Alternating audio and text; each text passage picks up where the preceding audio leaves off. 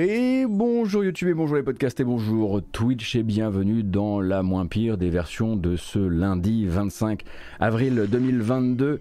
Euh, nous sommes euh, donc réunis pour faire le tour de l'actualité du jeu vidéo récent, donc de cette fin de semaine, et également faire un point sur l'agenda des sorties jeux vidéo de la semaine. Il est 9h43 et aujourd'hui nous allons parler de quoi? Nous allons parler euh, d'une victoire des employés, c'est assez rare pour être signalé, du côté de chez Raven Software. On aura également l'occasion de parler un petit peu du nouveau programme PS Plus à venir, beaucoup beaucoup de rumeurs et beaucoup beaucoup de discussions autour d'Ubisoft, de ses jeux, mais également du groupe Ubisoft de manière générale euh, durant ce week-end. Beaucoup de discussions aussi sur les méthodes de travail de Nintendo. On parlera de la sortie de deux articles coup sur coup, hein, euh, vendredi et samedi si je dis pas de bêtises, euh, qui donc peignent une image, bah, ma foi, assez raccord avec celle du reste de l'industrie du travail chez Nintendo of America. on parlera également un petit peu de business, bien sûr, de chiffres évidemment, puisque lundi on essaie de voir un petit peu euh, quels euh, quel jeux ont sorti leur épingle du jeu récemment en termes de vente, euh, de la licence Vampire la Mascarade, pardon, et enfin donc de ce fameux agenda des sorties. Si vous nous regardez sur YouTube, il y a une version chapitrée donc hein, sur, sur la timeline qui vous permettra de choisir vos sujets si vous en avez envie. Donc je le disais, on commence avec victoire des employés, c'est assez rare pour qu'on en parle. Coup de théâtre véritablement chez Raven Software, donc le studio filial d'Activision que nous on connaît comme l'un des architectes du succès de Call of Duty Warzone, euh, où on le savait, en tout cas on en avait parlé ici, euh, les syndicalistes, car il y a des syndicalistes là-bas, ils viennent de remporter une très grosse manche dans cette bataille contre le patronat de Raven et donc contre Activision. Le studio américain en gros était le théâtre, ça vous le savez peut-être, d'un conflit ouvert entre une vingtaine de ses employés et la sphère dirigeante, avec, avec à la clé le droit ou non euh, d'exprimer par le vote leur désir de se syndiquer. On parlerait alors du tout premier syndicat au sein d'une entreprise de jeux vidéo AAA aux États-Unis, d'où le fait qu'on en ait tant parlé ces dernières semaines, ces derniers mois. Et donc le conflit, en son cœur, opposait d'un côté les responsables de l'assurance qualité du studio, donc les gens qui trouvent les bugs et les font remonter aux développeurs, une division qui compte désormais 21, 21 personnes, notamment depuis le récent dégraissage. Hein. Il y a eu plusieurs licenciements qui ont eu lieu euh, au début du mois de janvier 2021. Et donc eux désiraient voter à 21 pour fonder euh, ce que euh, le droit du travail américain appelle un micro-syndicat. Donc un micro-syndicat, c'est un syndicat à l'intérieur d'une entreprise où seules les, personnes qui ont voté seront représentées par un syndicat pendant que les autres euh, verront leurs négociations continuer comme d'habitude de manière, de manière on va dire, cas par cas. On va dire ça comme ça. Alors, Évidemment, du côté de la sphère dirigeante de Raven, on ne voulait pas que ça arrive. Hein. Euh, le groupe Activision, qui est derrière Raven, euh, a essayé de tout faire euh, de manière à ce que une telle chose ne puisse pas arriver et ils ont tout fait, ça on en avait parlé également, de la désinformation assez crasse hein, sur les inconvénients du syndicalisme, également donc euh, faire appel devant les instances américaines qui, servent de médiateurs dans ces cas-là, la fameuse NLRB, en accusant les 21 employés en question de nier le droit syndical des autres euh, pour que le vote n'ait pas, lieu à 21 employés euh, qui ont en plus récemment été bafoués par la direction, mais plutôt à 250, beaucoup plus favorable hein, pour Raven d'avoir un vote à 250 avec un vote beaucoup plus dilué.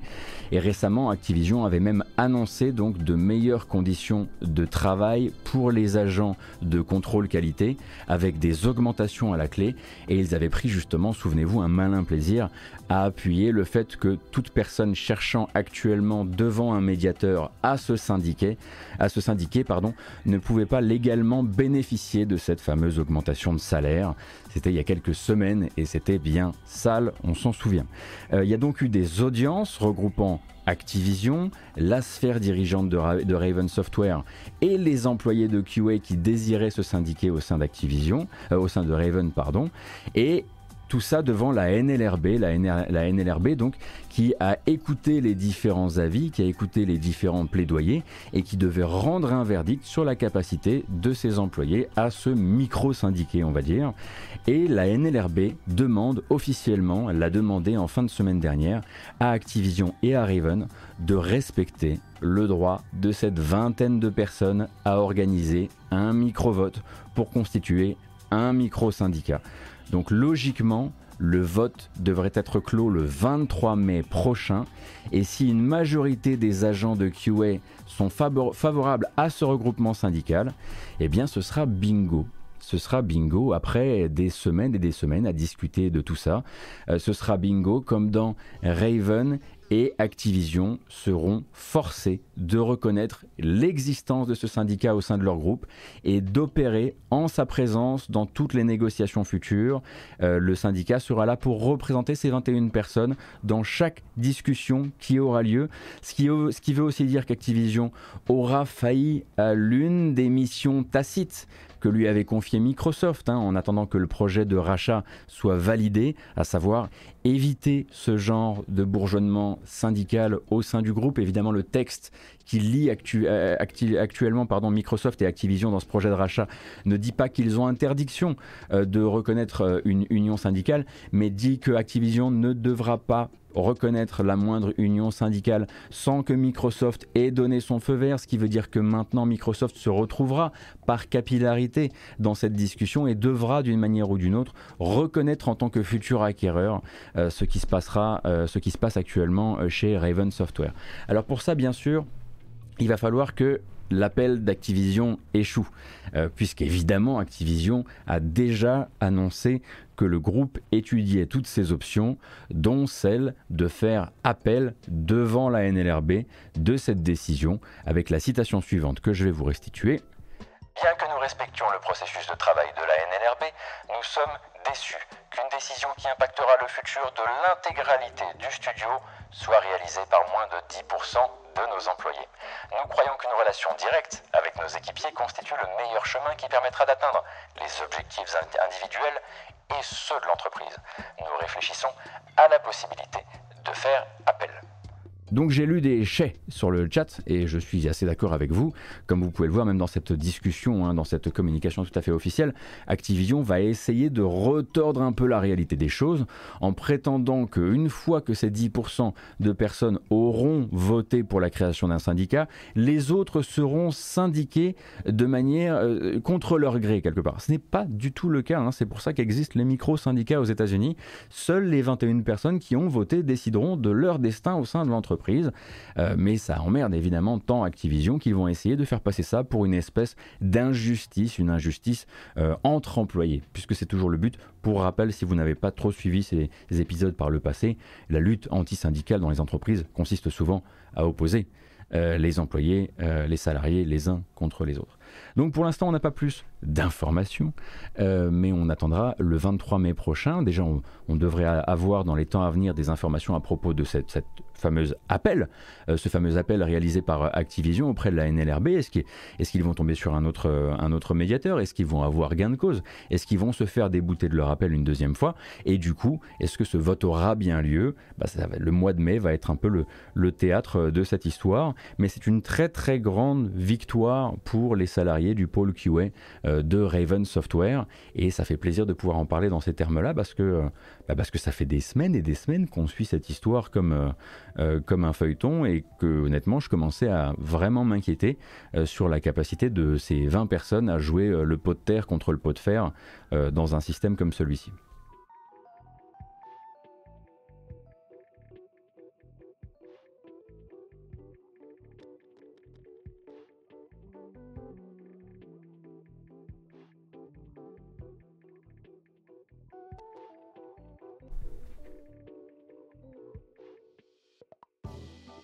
Pas mal la petite musique là.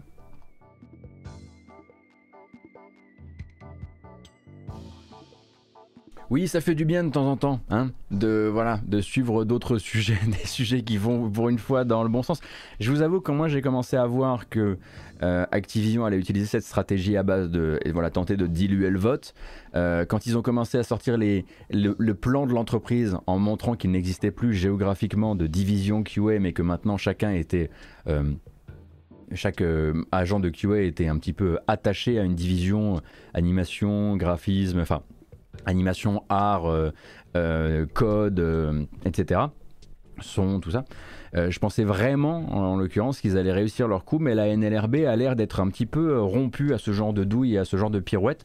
bah, faut dire que la NLRB actuellement, avec le jeu vidéo, elle a de quoi faire. Alors est-ce que ça fera, est-ce que ça pourrait faire boule de neige dans un système où, pour rappel, Microsoft a lutté contre les bourgeonnements de ce genre euh, d'organisation des, travailleurs euh, depuis, euh, depuis aussi longtemps que Microsoft existe, je pense. là, on se retrouve effectivement dans une situation, on est vraiment à un carrefour.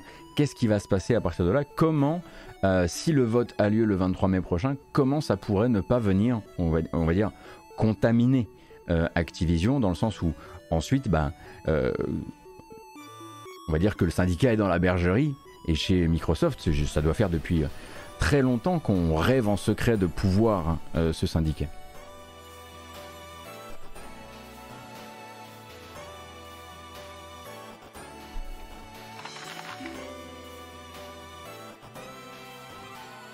Merci beaucoup Miyakis qui non seulement claque le Prime mais en plus fait la promotion du Prime Gaming. C'est vrai, ça fait très plaisir. Si vous avez un Prime Gaming qui traîne et que vous avez envie de soutenir la chaîne, ça peut servir. Merci infiniment pour ça. Donc, euh, on va continuer avec Sony. Sony donc est euh, une annonce tout à fait officielle, une date, une série de dates même tout à fait officielle autour du euh, nouveau PS Plus. Donc Sony a profité de cette fin de semaine pour venir cocher une date enfin dans nos calendriers, celle du lancement officiel européen de la fameuse nouvelle incarnation du PlayStation Plus. Je dis européen parce que tout le monde ne pourra pas tester la fusion du PS Plus et du PS Now au même moment. Et on sera même dans les derniers territoires concernés, a priori. Alors qu'on s'écoute un peu de Donkey Kong 64, ça fait du bien. D'abord l'Asie sans le Japon, qui découvrira donc le contenu de cette, nouvelle offre à trois étages, on va y revenir, euh, à partir du 23 mai, hein, dans un mois tout pile. Euh, Japon y aura droit dès le 1er juin, l'Amérique et le Canada euh, dès le 13 juin. Et pour l'Europe, il faudra attendre le 22 juin. On aura dépassé la période de l'E3, même s'il n'y a plus officiellement d'E3 organisé par l'ESA. Euh, sachant que donc Sony va également profiter du fait qu'ils lancent, qu'ils se relancent, qu'ils relancent leur service euh, en Europe pour venir élargir son déploiement, en tout cas sa couverture en termes de cloud, euh, de cloud gaming. Hein. Donc la partie PS Now du futur PS Plus euh, n'est pas accessible dans tous les pays. Hein. Pour ça, il faut que Sony ait déjà déployé son PS Now et ce n'était pas le cas dans beaucoup de pays d'Europe de l'Est et ça le sera à partir du 22 juin prochain. Donc à partir du 22 juin prochain, pour tout ce qui est rétro, notamment rétro chez PlayStation, il y a tout un, tout un set de nouveaux pays qui auront accès au cloud gaming, donc à la possibilité de jouer aux jeux sans les télécharger. Euh, la Bulgarie, la Croatie, la Hongrie, Malte, Chypre, la Pologne, la République tchèque, euh, la Roumanie, ainsi que Slovaquie et Slovénie. Voilà. Et donc euh, Sony mettra également ce, relancement à profit, on l'imagine, bah, pour faire, bah, pour aller chercher euh, du monde là-bas, pour aller chercher de l'abonné là-bas. ce qui donc laisse maintenant un gros mois à Sony pour commencer aussi à préciser un peu les choses. On connaît les grands axes du service, mais on ne connaît pas encore exactement les contenus ou les nouveautés qui serviront un petit peu de, tête de pont, on va dire, de tête d'affiche euh, au relancement du service. Donc pour rappel, donc, à, quoi ça va consister, tout ça, en quoi ça va consister. Donc d'abord le PlayStation Plus essentiel, tel que vous le connaissez, il ne change pas. Ensuite un petit peu plus cher, vous passerez sur le niveau d'abonnement extra, qui vous donnera accès aux avantages du PlayStation Plus, ainsi qu'un gros, gros catalogue de jeux PS4 et PS5 à télécharger uniquement, 400 euh, jeux a priori prévus, avec l'arrivée dedans régulièrement également de jeux PlayStation Studio, mais sans l'arrivée des jeux PlayStation Studio en jour 1, ce qui va vraiment le différencier du Game Pass de ce côté-là. Et puis ensuite, le dernier niveau d'abonnement, le fameux PlayStation Plus Premium, qui ajoute à tout ça le rétro gaming façon PlayStation évidemment, euh, donc avec les bénéfices du PlayStation Now, la possibilité de jouer en cloud ou en téléchargement, parfois les deux, parfois seulement un des deux, euh, à une sélection de jeux des années PlayStation, PlayStation 2, PSP, PS3 aussi, même si on sait que c'est tout de suite un petit peu moins, euh, la, folie. Et le tout avec le fameux PlayStation Plus Premium, le dernier niveau d'abonnement, avec euh, des démos exclusives euh, pour les jeux PlayStation à sortir, qui seront mises à disposition un peu comme peut le faire Electronic Arts avec son, son abonnement EA Play. Et donc maintenant, ce qu'on attend, c'est évidemment plus de clarté, une plus grande transparence sur les catalogues à venir. Euh, et ça, ça fait très probablement qu'on risque beaucoup de, de voir euh, PlayStation et Sony communiquer sur les semaines à venir. Hein. Comme je le disais, vu que le lancement asiatique se fait dans un mois ou même dans moins d'un mois maintenant, euh, forcément la communication va s'accélérer. Donc on rappelle l'info en résumé. Pour nous, la nouvelle mutation du PlayStation Plus slash PlayStation Now, ça commence le 22 juin euh, et si vous nous regardez depuis le Canada par exemple, ça commencera le 13 juin.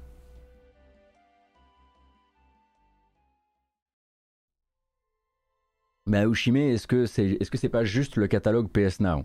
Ce qu'on suppose, ce qu'on commence à supposer par-ci par-là, c'est qu'il y aurait peut-être aussi quelques surprises rétro pour venir étoffer, venir donner envie d'aller jusqu'à l'offre premium.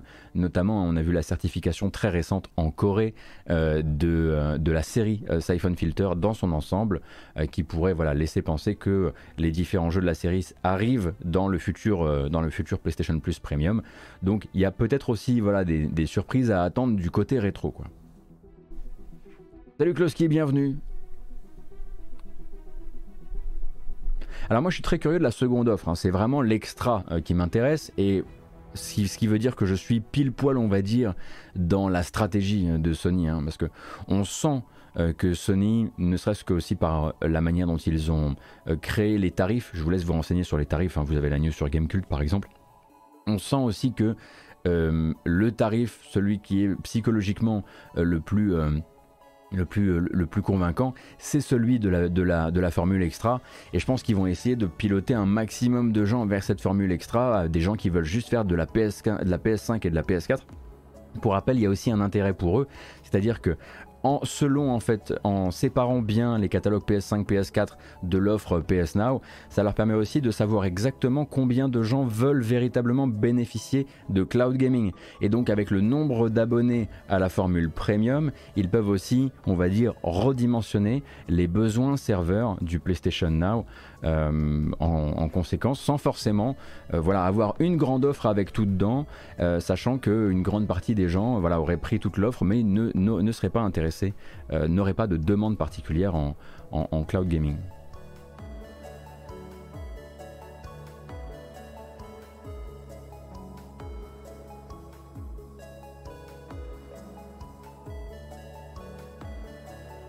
Bonjour Gotos, peut-on attendre un Dragon's Dogma 2 Je joue à MMO Jap, mais je rêverais d'un 2. Gummy One. Ta question est peut-on attendre un Dragon's Dogma 2 Tu peux l'attendre. Pour le reste, j'ai aucune info. Mais continue. de toute façon, ici, on est plutôt dans une démarche où on se dit qu'on a le droit d'attendre des trucs et qu'au pire, ça restera, ça restera tout simplement euh, sous forme. Regarde, moi par exemple, j'attends Silksong. Voilà. Donc si t'attends Dragon's Dogma 2 euh, et que moi j'attends Silksong, on est grosso modo dans le même bateau désormais. Alors ça va, ça va.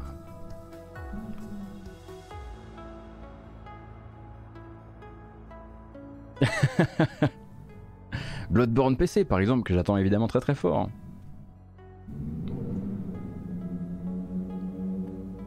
Vroom les voitures dehors. Vroom. Peut-on attendre une sortie de Deep Down sur PS5 Deep Down hein, quand même été, euh, si vous n'avez pas connu la communication de Deep Down, je vous recommande chaudement euh, c'est les belles années. C'était quand même la, plus grande running gag euh, de, mes années chez Gamecult, vraiment. avec Yukish, c'était vraiment dès que quelqu'un dès que quelqu'un voyait un trailer et était là genre ça a l'air trop bien, il arrivait vraiment par-dessus l'épaule, il faisait ah des nouvelles de Deep Down parce que lui rêvait vraiment de Deep Down. Ça l'avait chauffé à mort le premier teaser.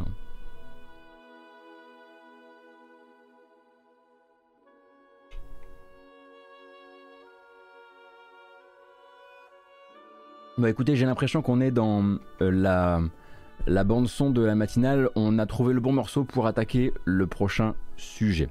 Donc Ubisoft sort d'un très gros week-end sur le, versant public des choses, avec vendredi soir donc la sortie d'un article chez Bloomberg, non pas euh, signé Jason Schreier, mais signé Ruth David, euh, Dinesh Nair et Giles Turner. et donc E3 dégainait le scoop. Ubisoft, sans être directement en passe de se faire racheter, serait dans le collimateur, dans des études de faisabilité de rachat, de plusieurs fonds d'investissement, euh, parmi lesquels euh, Blackstone et KKR, qui sont deux, fonds d'investissement. Donc, un fonds d'investissement, qu'est-ce que c'est? Donc, c'est un regroupement d'investisseurs dont le but, c'est de venir euh, prendre des participations généralement minoritaires, mais qui peuvent être également majoritaires dans des groupes minoritaires, dans le but simplement bah, de, faire du, revenu avec ça. Hein.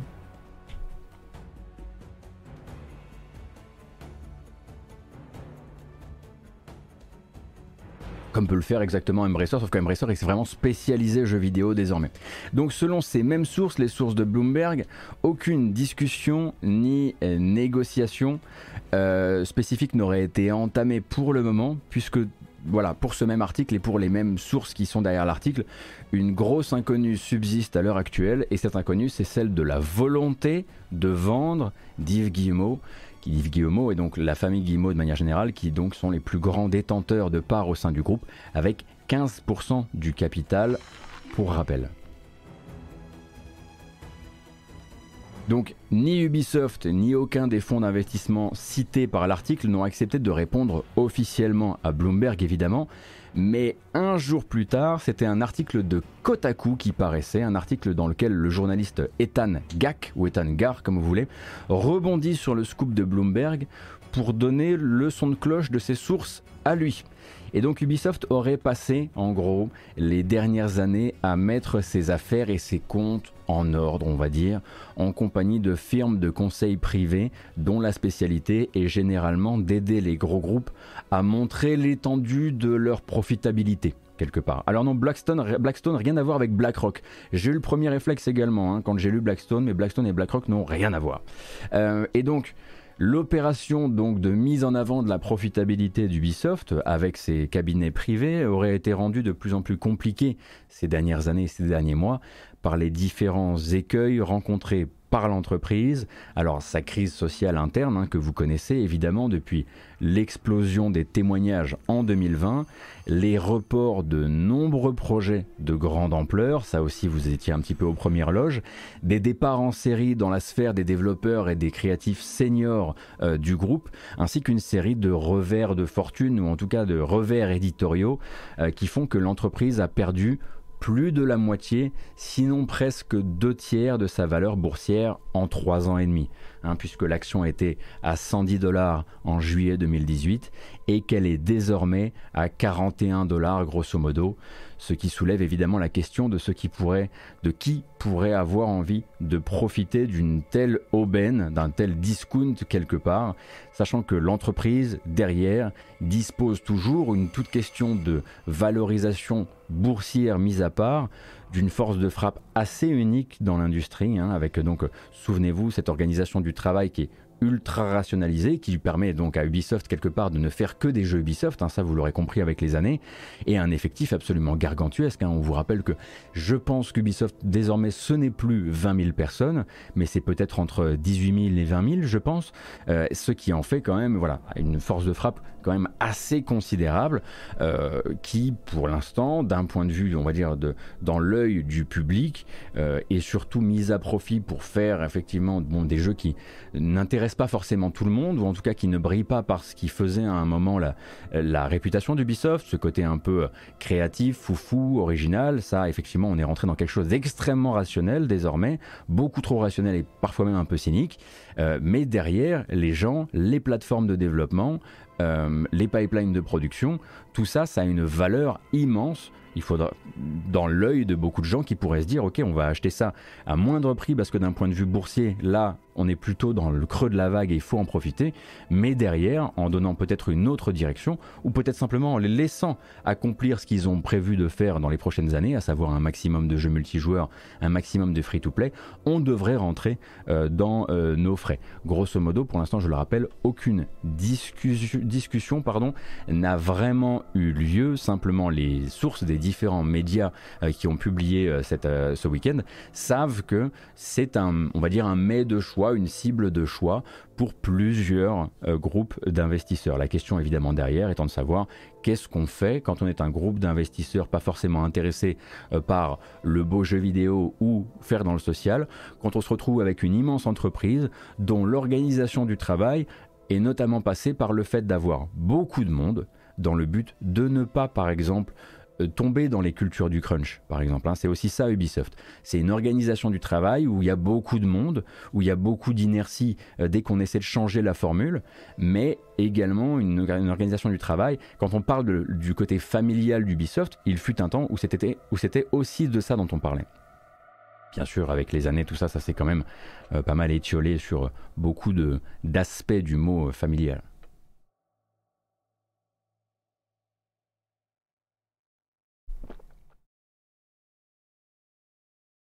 Donc, selon euh, Kotaku et ses sources, donc le deuxième article, euh, la famille Guimau euh, serait actuellement dans une sorte d'impasse dans le sens où aucun héritier ne désire récupérer les rênes d'Ubisoft de manière familiale, un peu comme à l'habitude, entre frangins, entre cousins. Et puis là, Charlie Guillemot, le fils d'Yves Guillemot, qui a quitté l'entreprise il y a quelques mois. Et donc, la famille serait en train de peaufiner euh, sa stratégie de sortie.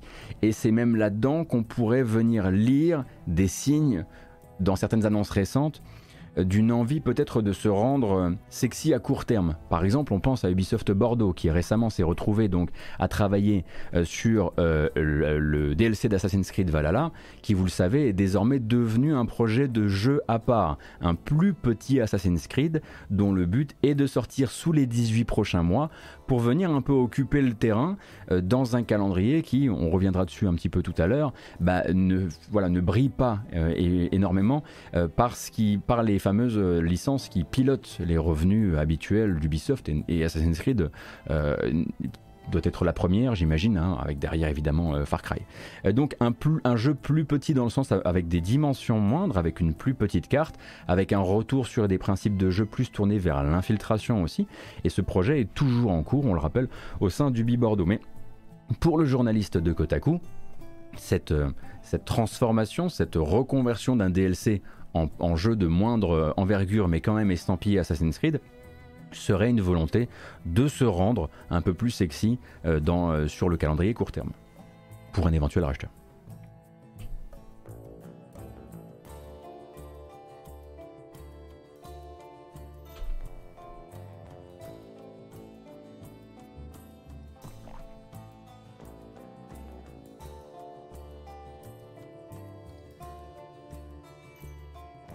C'est de ça dont on parle, euh, Garrosh. Alors évidemment, l'un des autres leviers du cours de l'action, euh, c'est justement les rumeurs. Hein. C'est justement les rumeurs à base de, euh, il semblerait que tel groupe, appelons-le Blackstone ou KKR, donc pourrait potentiellement être intéressé par prendre une participation grande ou petite euh, au sein d'Activision. Et ça n'a pas manqué ici, hein, puisque voilà, deux articles plus tard et deux articles avec peu de concret dedans plus tard, euh, l'action Ubisoft a refait un petit plus 11% euh, durant, durant ce week-end. Bon après les, voilà, les sursauts de l'action dans ce genre de, dans ce genre de, quand, sort ce genre de rumeurs, c'est tout à fait, comme je le disais, normal. A noter d'ailleurs que l'article de Kotaku insinue également que certains des gros moteurs financiers d'Ubisoft, que ce soit Far Cry, Assassin's Creed ou Ghost Recon, car oui, Ghost Recon peut encore en être un, auraient des calendriers de développement différents de ce que Ubisoft avait espéré à la base, et par différent, je veux évidemment dire plus long. Donc il se retrouverait désormais dans une position où les estimations de revenus là euh, sur le court terme euh, seraient un petit peu plus un petit peu euh, comment dire colorée et encourageante que prévu. Donc maintenant, évidemment, on peut commencer à le bal des suppositions et des pré-shots plus ou moins heureux, euh, donc euh, sur euh, qui, va, qui va venir grignoter Ubisoft. Est-ce que, est-ce que, est-ce que des, membres, on va dire, est-ce que des, des acteurs du jeu vidéo actuel, qu'il s'agisse de, de NetEase, de Tencent ou d'Embracer, pourraient être intéressés par ce genre de choses ou est-ce qu'on peut s'attendre à ce que ce soit justement des fonds d'investissement non liés aux jeux vidéo qui, se, qui viennent se, greffer là-dessus? Pour l'instant, je le rappelle, pour remettre un petit peu, un petit peu de réel là-dedans, aucune discussion, selon les articles qui sont sortis, ne parle d'un rachat qui aurait été acté, ni d'ailleurs de discussion qui aurait suffisamment avancé. on parle du fait que, la, Ubisoft constitue pour certains une cible à étudier, à évaluer. Euh, donc on n'est absolument pas dans Ubisoft a été racheté, Ubisoft va se faire racheter. Euh, voilà, je préfère. là, on parle d'un sujet qui est quand même très, très. Euh, c'est très, on est très, c'est très précoce. Et peut-être qu'on n'en entendra jamais parler. Au final, peut-être qu'il n'y aura jamais aucune confirmation par rapport à ça, ou en tout cas pas, à court terme.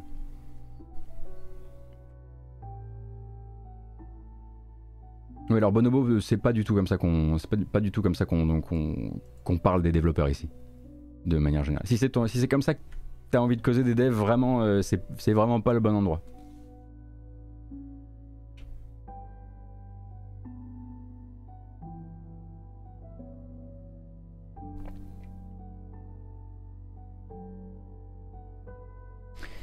Barrett System, tu poses une question intéressante. Est-ce qu'il y a une possibilité d'une récupération politique si un investisseur étranger touche à cette entreprise française? Évidemment, ça peut devenir un sujet éminemment politique, euh, puisque, puisque Ubisoft constitue un très très grand groupe euh, en France et constitue donc un champion du jeu vidéo euh, français, bien qu'on le veuille ou non, hein, même s'ils sont implantés absolument partout. c'est détenu, comme je le disais, à 15% par la, par la famille Guillemot. et derrière, évidemment, il constitue également un très grand recruteur en France et un très grand formateur, qu'on le veuille ou non. Actuellement, voilà, beaucoup de gens qui entrent dans le jeu vidéo y entrent par, par soit du stage, soit, soit, soit du premier poste chez, chez Ubisoft. Et en ceci, oui, ça peut devenir quelque chose d'extrême. déjà, pour le tissu jeu vidéo, euh, les retombées potentielles d'une revente qui serait euh, précipitée et à la mauvaise personne et au mauvais groupe euh, pourraient être assez massives. Si demain, par exemple, on venait à revoir la manière dont Ubisoft, fonctionne, la manière dont elle permet la rotation des premiers postes des gens qui entrent dans le jeu vidéo, et puis également, évidemment, de manière politique.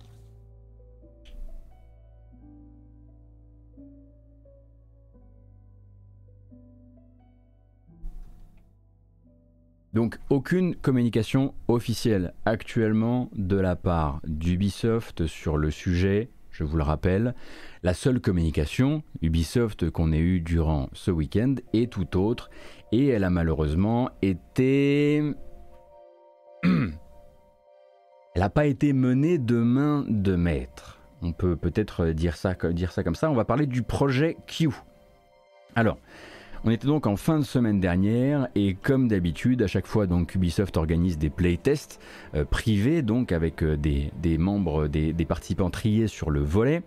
Euh, les vidéos finissent leakées, ça finit sur internet et c'est là qu'on a fait la découverte d'un nouveau c'est bien un nouveau projet hein, par rapport à toutes les rumeurs dont on avait déjà entendu parler, un nouveau projet de jeu multijoueur développé au sein du groupe, le fameux projet Q, donc, qui se définit comme un jeu d'action en arène, joueur contre joueur, avec des mécaniques, disent-ils, euh, innovantes et modernes. Je dis disent-ils parce qu'ensuite, après le leak, ils ont été obligés un petit peu de réagir.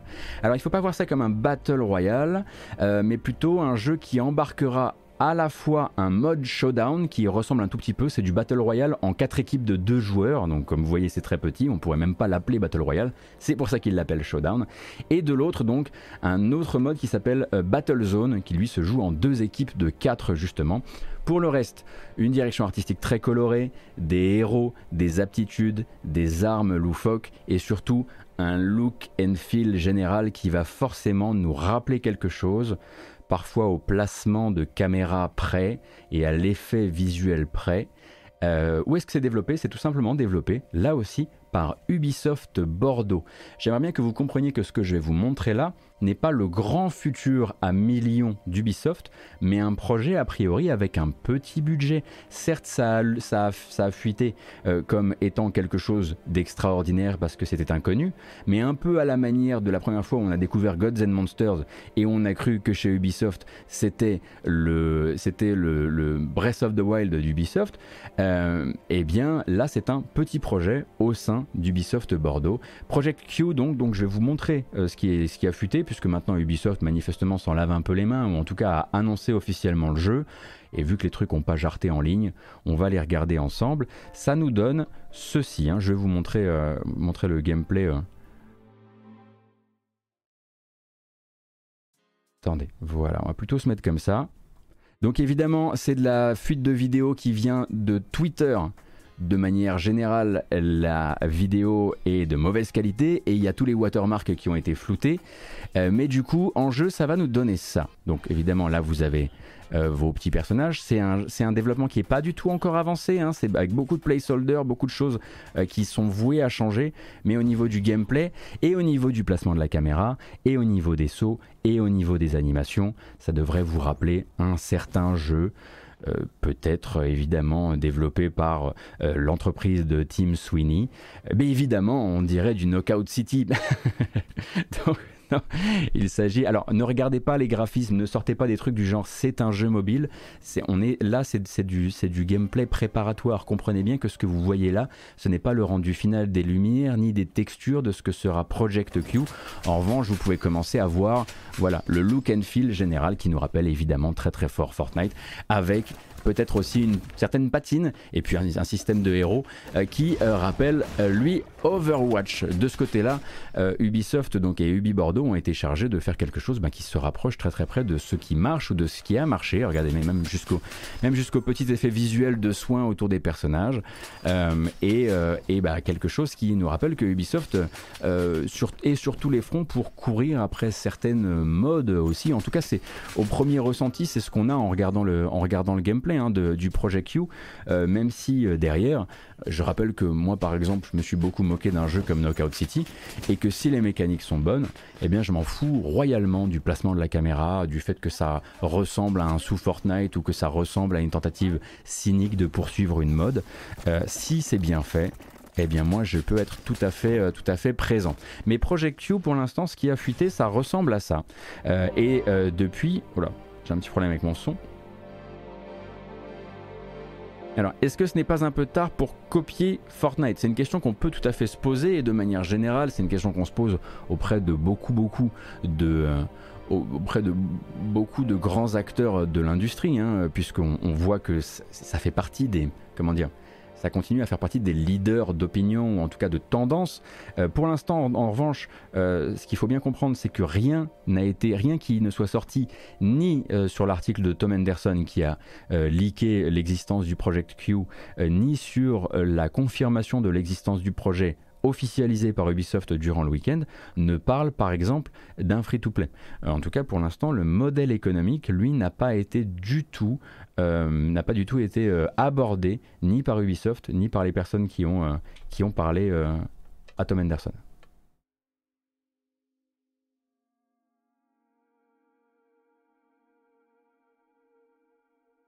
Donc depuis, ce n'est même pas d'ailleurs effectivement un Battle Royale. En revanche, question look and feel de manière générale, c'est presque parfois un peu confondant de ce qu'on voit là. Et encore, je parle de look and feel alors que j'ai pas, pas la manette dans les mains, on devrait juste me taper sur les doigts.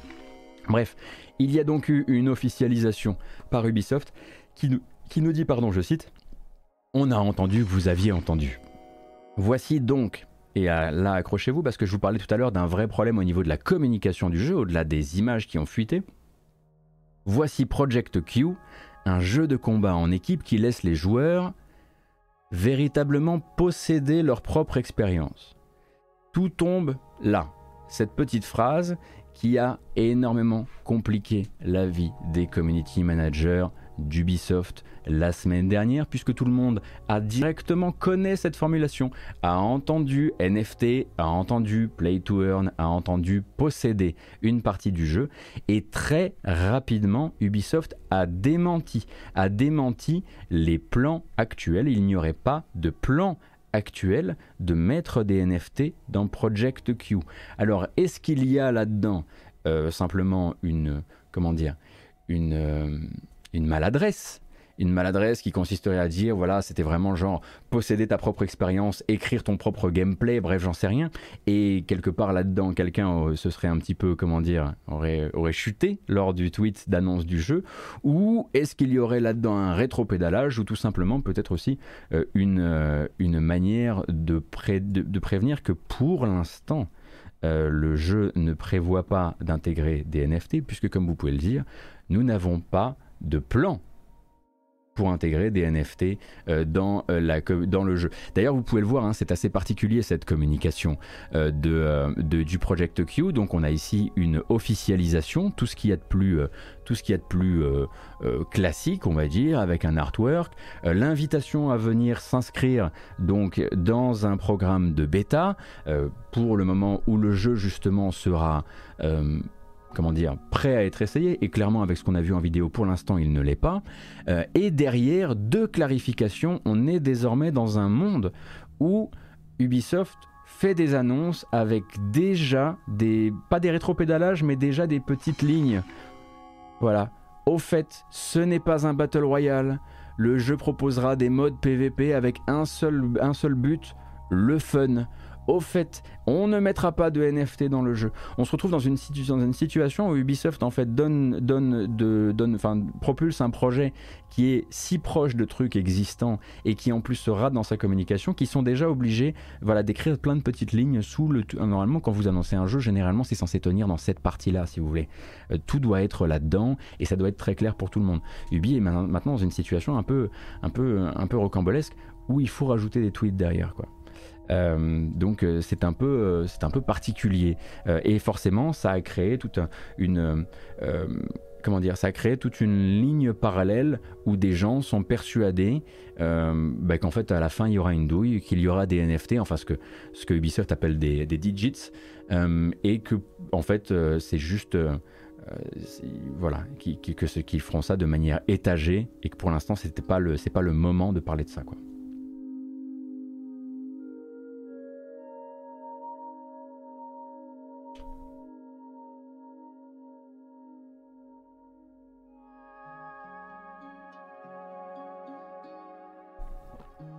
Alors, vous avez vu la vidéo, les leaks a priori sont tout ce qu'il y a de plus legit, hein, puisque euh, Ubisoft euh, voilà, le dit, on a entendu que vous aviez entendu, donc voilà, ils n'ont pas pu, euh, ils pas pu comment dire, stopper la, diffusion de ces, de ces extraits, mais ce sont des extraits très précoces du jeu, je vous le rappelle, hein, on est encore très très loin du jeu tel que vous, moi, on pourra l'essayer quand viendra l'heure des bêtas publics, là c'était vraiment, c'était envoyé à, enfin c'était très probablement resserré autour d'une très petite équipe euh, de, euh, de testeurs. Euh, et puis on peut peut-être faire un point effectivement sur la politique éditoriale actuelle d'Ubisoft et voir quels sont les projets en interne. Alors il y a une personne sur Twitter qui s'appelle Derek Strickland qui a essayé de créer un visuel regroupant toutes les regroupant toutes les, listes, tous les jeux annoncés par Ubisoft ainsi que ceux dont on connaît l'existence via des rumeurs. Le truc, c'est que c'est pas tout à fait complet. Je vais vous aider à vous y retrouver parce qu'il manque, euh, un ou deux jeux, mais ça nous permet d'avoir une vraie vision quand même globale du futur euh, d'Ubisoft qu'on pourra, si on le désire évidemment, confronter à euh, nos souvenirs de ce qui, censé, ce qui était censé être Ubisoft dans nos petites têtes. Et ça nous donne donc ceci. Donc Project Q, il est ici. Skull and Bones est toujours attendu normalement d'ici la fin de cet exercice fiscal. Rainbow Six Mobile, hein, vous le savez, a été annoncé très récemment. Division Heartland, hein, donc ça l'a c'est chez Red Storm, et le but ce sera de faire un free-to-play de survie dans l'univers euh, de The Division. On a X Defiant qui ne s'appelle plus Tom Clancy's X Defiant, mais qui sera donc toujours, lui, bah, aussi un jeu d'action aéro très typé pour le coup euh, Overwatch. On a Ghost Recon Frontline qui a été annoncé, mais qui depuis est reparti, on va dire, à l'atelier histoire de trouver de meilleures mécaniques que simplement un Battle Royale en monde ouvert euh, dans l'univers de Ghost Recon. Bien sûr, Mario Lapin Crétin, Sparks of Hope. Celui-ci, on attend toujours une date et c'est probablement un des trucs les plus colorés et les plus, euh, les plus euh, convaincants actuellement du catalogue, en tout cas pour nous. Mais il faut pas oublier un truc, hein, c'est que Ubisoft, à côté de ça, nous on voit comme des gens qui ne font plus désormais des jeux pour nous. Ça ne veut pas dire qu'Ubisoft fait pas des jeux pour les gens. Hein. Ubisoft, c'est maintenant véritablement, et les gens en parlaient sur le Discord l'autre jour et j'étais assez d'accord avec eux, euh, c'est l'éditeur des gens qui jouent peu et qui de temps en temps vont juste atterrir sur un jeu Ubisoft, vont jouer à mort sur un jeu Ubisoft pendant un certain temps et ensuite repartiront et, lâcheront à nouveau le jeu vidéo pendant 6 mois par exemple. Donc oui, parfois on ne se sent plus vraiment représenté par leur catalogue, mais ça ne veut pas dire qu'il n'y a pas un public. Euh, Avatar Frontiers of Pandora, donc qui est toujours attendu pour la fin de l'année 2022. Splinter Cell, on sait qu'un remake a été officialisé, mais un remake dont on, dont on sait maintenant euh, qu'il n'est pas du tout commencé dans son développement. Hein. Tout ce qu'on sait à propos de Splinter Cell, c'est qu'ils avaient besoin de recruter une équipe pour le faire. Alors Dawn of Ragnarok, bon ça c'est un DLC d'Ace Valhalla qui est sorti en l'occurrence, c'est plus, plus un sujet. Beyond Good and Evil 2, bon bah ça c'est évidemment le très très très loin, très très lointain projet censé être très premium, très rockstar-esque dans l'esprit, mais dont on n'a plus de nouvelles depuis très très longtemps. Prince of Persia The Sands of Time, lui aussi un jeu qui a été maintes fois repoussé et qui a priori serait en train de trouver son chemin grâce à l'aide d'autres équipes au sein d'Ubisoft, puisqu'il est développé chez Ubisoft Pune. On a Assassin's Creed Infinity, qui est une espèce d'Assassin's Creed infini, dans le sens où à partir de là, ça deviendrait une plateforme sur laquelle viendraient se connecter tous les prochains Assassin's Creed, mais ça c'est un projet qui arrivera dans un certain nombre d'années seulement. Euh, Just Dance 2023, bon bah Just Dance ça continue toujours chez Ubisoft. Pathfinder, on le rappelle, qui est lui aussi donc un free-to-play, puisque Hyperscape ferme, mais avec les assets d'Hyperscape et avec une partie du travail fourni sur Hyperscape, Hyperscape, ils vont essayer de faire Pathfinder, qui pour rappel sera lui aussi un Battle Royale, mais avec une mécanique de labyrinthe où il faudra en gros que tous les joueurs se trouvent leur chemin dans un labyrinthe pour aller jusqu'au centre du labyrinthe où ils affronteront donc un très gros monstre a priori, donc du PVP VE en l'occurrence. Et puis là, euh, dans les petites cases rouges, vous avez les jeux non annoncés mais qui étaient en rumeur. Far Cry 7, hein, on sait qu'il y a toujours, on sait qu'il y a eu beaucoup de, développement euh, euh, et de réflexion autour de Far Cry 7 qui d'abord devait devenir un jeu très multijoueur et qui a priori ces derniers temps serait plutôt revenu en arrière là-dessus, en tout cas moi c'est ce que j'avais entendu. Toujours une composante multijoueur mais beaucoup moins forte que prévu. Assassin's Creed Rift qui est donc ce projet d'Assassin's Creed solo un peu plus petit euh, qui est chez Ubi Bordeaux et qui doit sortir sous 18 mois. On a Ghost Recon Over qui sera le prochain Ghost Recon de la de l'équipe derrière Ghost Recon Breakpoint et Wildlands. Euh, et puis Assassin's Creed Nexus VR, donc l'épisode un épisode de réalité virtuelle. Donc on imagine euh, bah, du coup pour Quest 2. Et il en manque là-dedans.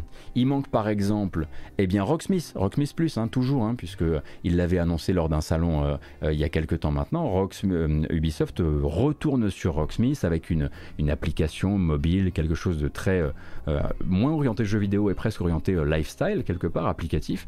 il y a également le Star Wars signé chez Ubimassive, hein, puisque Ubisoft Massive, les créateurs de The Division, sont actuellement sur Avatar Frontiers of mais ensuite, une fois qu'ils l'auront livré, pourront s'investir euh, intégralement dans un jeu Star Wars en monde ouvert, donc dont on ne connaît pas encore euh, le titre. Et il ne faut pas oublier non plus Roller Champions. Roller Champions, souvenez-vous, euh, ce jeu de roller multijoueur free to play si je ne dis pas de bêtises, qui a disparu de la circulation pendant très longtemps et Roller Champions réapparaît actuellement. Hein. il faut bien comprendre que Roller Champions là euh, vient de passer gold. Alors ils n'ont pas fait beaucoup beaucoup euh, de communication là-dessus, mais on sait désormais qu'il est passé gold et j'ai de la chance, j'ai quelques informations qui pourraient vous intéresser. Si mes petits oiseaux euh, parlent des, enfin petits oiseaux avaient les bonnes infos, normalement le jeu devrait être lancé le 11 mai prochain. C'est dans quelques jours. D'ici le 11 mai, on devrait d'abord d'ailleurs voir euh, sortir une bêta ou ça, on appelle plus ça une bêta à quelques semaines de la sortie du jeu, appelons ça plutôt un accès anticipé premium pour les précommandeurs. Euh, mais donc il est passé gold, et de ce que j'en ai entendu, euh, ce, serait, euh, ce serait une affaire du 11 mai.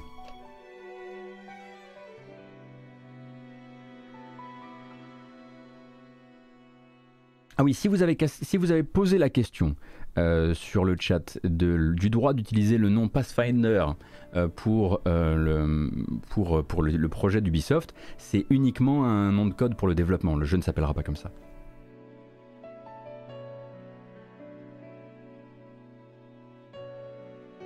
Merci beaucoup Steak de Niche pour les... Merci beaucoup pour les 18 mois, merci Pas dans Mousse également, ainsi que Kobe, ainsi que Louberd. Merci pour les follow également. Si vous êtes dans le coin ici et que, vous appréciez la, couverture de l'info, n'hésitez pas à vous abonner à la chaîne, ça fera extrêmement plaisir. J'ai l'impression que je dois encore être en home vu la fréquentation ce matin. En tout cas, ça me fait plaisir de vous avoir euh, ce matin pour, euh, pour couvrir l'actu. Voilà donc, il y a également d'autres rumeurs hein, par rapport à ce tableau qu'on n'a pas forcément euh, exploré. Il y a également la rumeur toujours d'un projet de deuxième épisode pour Immortals Phoenix Rising, ce qui quand même l'air de rien est assez étonnant, c'est de se dire que actuellement dans les récentes sorties d'Ubisoft, autant moi par exemple en essayant la démo d'Immortals Phoenix Rising, je me suis beaucoup moqué du ton, euh, j'ai pas trouvé ça, j'ai pas trouvé que c'était pour moi en termes de, en termes de texte, mais au final, eh bien il y a beaucoup de gens qui y ont trouvé quelque chose de très original et très nouveau ou en tout cas de très appréciable, et c'est pour ça que le petit succès, même plutôt bon succès pour une nouvelle licence chez Ubisoft, euh, manifestement a motivé euh, Ubisoft euh, à lancer le, le, pardon, chantier d'un nouvel épisode. Et puis il y a toujours cette histoire d'un Prince of Persia en 2,5D, dont on sait qu'il serait en partie inspiré, on va dire en tout cas en termes on imagine que c'est une affaire de DA ou de, Phoenix, j'allais dire, ou de Feeling, mais en gros, lui serait plutôt inspiré par Ori and the Blind Forest et sa suite, sans qu'on en sache plus. Et puis avant, ah, il reste toujours évidemment Ivory Tower, qui continue à recruter des gens qui font du jeu de bagnole, et il n'y a aucune raison que ce ne soit pas pour The Crew 3.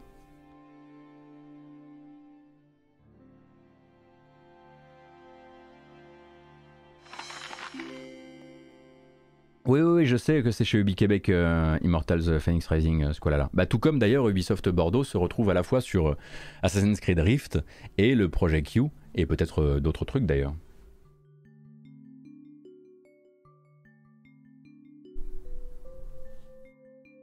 Merci beaucoup MacDoc pour les 9 mois, c'est très gentil. Merci Donogi. Merci pour le follow Squalala également.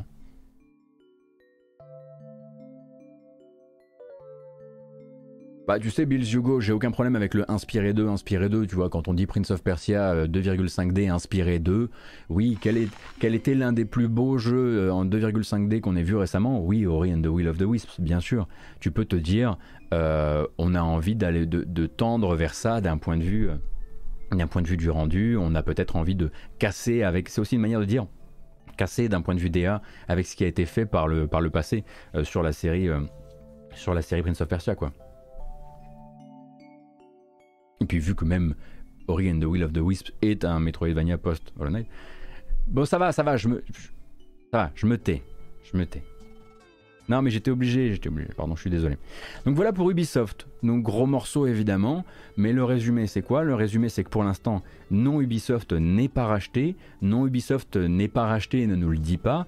Oui, il y a actuellement une série de, on va dire, un faisceau d'indices et de sources euh, qu'ont certains médias qui laissent quand même penser que c'est une proie potentielle à un moment où effectivement on pourrait s'offrir Ubisoft à moindre prix, toute proportion gardée, et que certains, euh, certains fonds d'investissement seraient branchés euh, par, euh, par cette, par cette optique-là, mais pour l'instant ça ne va pas plus loin. On sait aussi qu'Ubisoft serait a priori en train de cultiver, on va dire, son, cultiver les apparences, cultiver ses apparences, de manière à pouvoir intéresser justement un repreneur, certainement peut-être la marque d'une envie, pas forcément de vendre à n'importe qui, mais peut-être aussi de passer à autre chose pour Yves Guillemot. Euh, peut-être pas aussi la non-envie d'affronter véritablement euh, bah, tous les défis internes qu'il y a actuellement chez Ubisoft, hein, puisque vous savez que cet aspect famille dont on a beaucoup parlé euh, tout à l'heure, ça venait aussi avec bah, la protection euh, d'une série de talents, comme on dit, chez Ubisoft, qui n'ont pas toujours été sortis au bon moment, qui ne sont toujours pas sortis pour certains, qui sont simplement placardisés ou qui sont déplacés d'un studio à l'autre, et peut-être que Yves Guillemot n'a pas envie de passer les prochaines années à faire le ménage, et qu'il a peut-être envie de passer les clés. Alors évidemment là on est en pleine spéculation. Mais pour l'instant, ça ne va pas plus loin. Et sinon, pour le projet Q, ça, ça a fuité, puis ça a été officialisé par Ubisoft, mais c'est pas pour tout de suite. Et c'est développé à Ubi Bordeaux.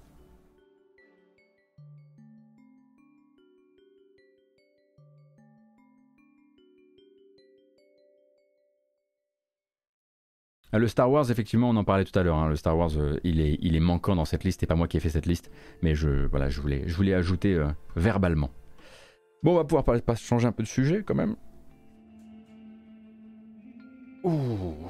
Alors, vous vous souvenez peut-être qu'une des dernières phases euh, boulimique du groupe Embracer. Durant. Il y en a eu plusieurs hein, ces temps-ci, mais il y en a une durant laquelle le groupe, donc un groupe européen, celui de Lars Wingefors, s'était offert Cryptic Studio, donc les développeurs notamment euh, de Neverwinter, euh, mais aussi donc l'éditeur Perfect World Entertainment. Alors à ne pas confondre avec le groupe chinois Perfect World, qui avait créé Perfect World Entertainment aux États-Unis. Là, on parle d'une filiale nord-américaine euh, qui perdait énormément d'argent et à très grande vitesse depuis l'annulation, souvenez-vous, de Magic Legends, hein, la rencontre de Magic the Gathering et d'un hack and slash euh, sur fond donc d'idées malheureusement très mal formulées et donc de boutiques en argent réel bien voraces. Souvenez-vous hein, de euh, quand a été annulé l'an dernier Magic Legends. Et eh bien depuis, son éditeur Perfect World Entertainment perdait beaucoup d'argent et il avait été racheté par Embracer. D'ailleurs, le jeu avait été complètement désavoué hein, durant, même durant ses bêtas et ils n'avaient pas pu continuer le développement parce que personne n'en voulait, en tout cas pas sous cette forme-là. Euh, et donc, on était là euh, quelques semaines quelques semaines ou quelques mois avant l'annonce d'un autre rachat par Gearbox, euh, par Gearbox, par Embracer, celui de Gearbox dans son intégralité. Et maintenant, on sait ce que devient Perfect World Entertainment au sein du groupe Embracer. Eh bien, c'est eux qu'on appellera désormais Gearbox Publishing. On a parlé de vendredi sans même tiquer sur le fait qu'il n'existait pas jusqu'ici vraiment de société s'appelant Gearbox Publishing. Perfect World Entertainment devient Gearbox Publishing, devient euh, la filiale d'édition de Gearbox pour le compte euh, de l'ogre Embracer ce qui veut dire qu'ils euh, seront le partenaire d'édition des petits développeurs, euh, comme pouvait déjà l'être Gearbox. Hein. Souvenez-vous que Gearbox, par exemple, c'est eux qui ont édité Risk of Rain 2 pour le marché console. Et donc, ce qui est intéressant, c'est que ben, quand Perfect World, Entertainment pardon, devient Gearbox Publishing, euh, eh bien, il emmène ses licences avec lui. Ce qui veut dire que demain, et c'est ça l'information pour vous, quand vous trouvez sur Steam un jeu comme Remnant from the Ashes ou juste la série Torchlight, ce ne sera plus écrit Perfect World Entertainment dessus, mais ce sera écrit Gearbox Publishing. Faut bien comprendre que tout ça devient désormais des licences appartenant à Gearbox. Voilà. Et c'est plutôt une bonne nouvelle pour Gearbox et pour Embracer, puisque Remnant from the Ashes était un très très beau succès, à la hauteur évidemment euh, de Perfect World, mais était un très très beau succès. Donc à chaque fois que je le mentionne ici, il y, a, au moins une ou deux personnes sur le chat pour me dire c'était quand même pas mal. Hein ou même des. Parfois, il y a des gens qui disent ça tue, mais ils sont moins nombreux.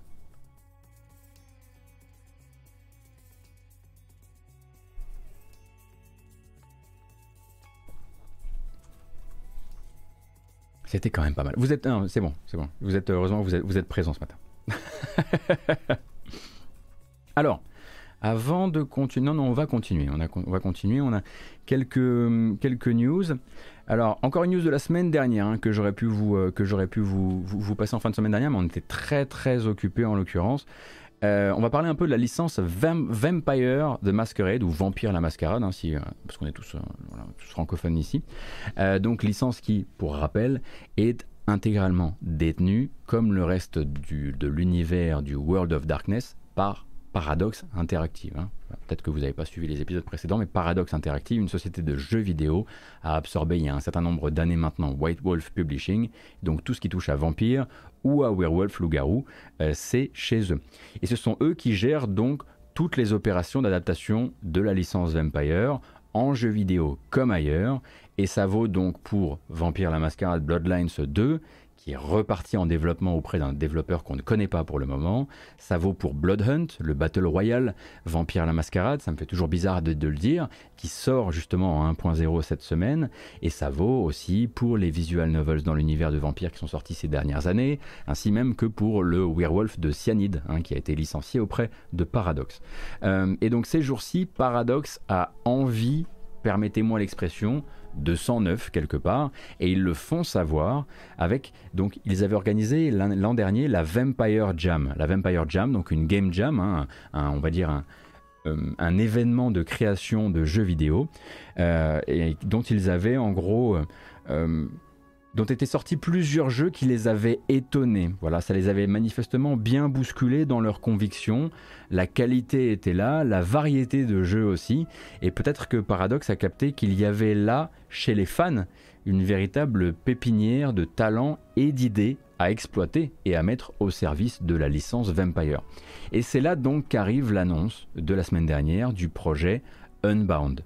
Unbound, ça va être un programme qui va permettre à qui le désire de faire son jeu à licence Vampire la Mascarade, de le distribuer sur itch.io de manière payante avec un paradoxe qui va derrière récupérer 33% en commission.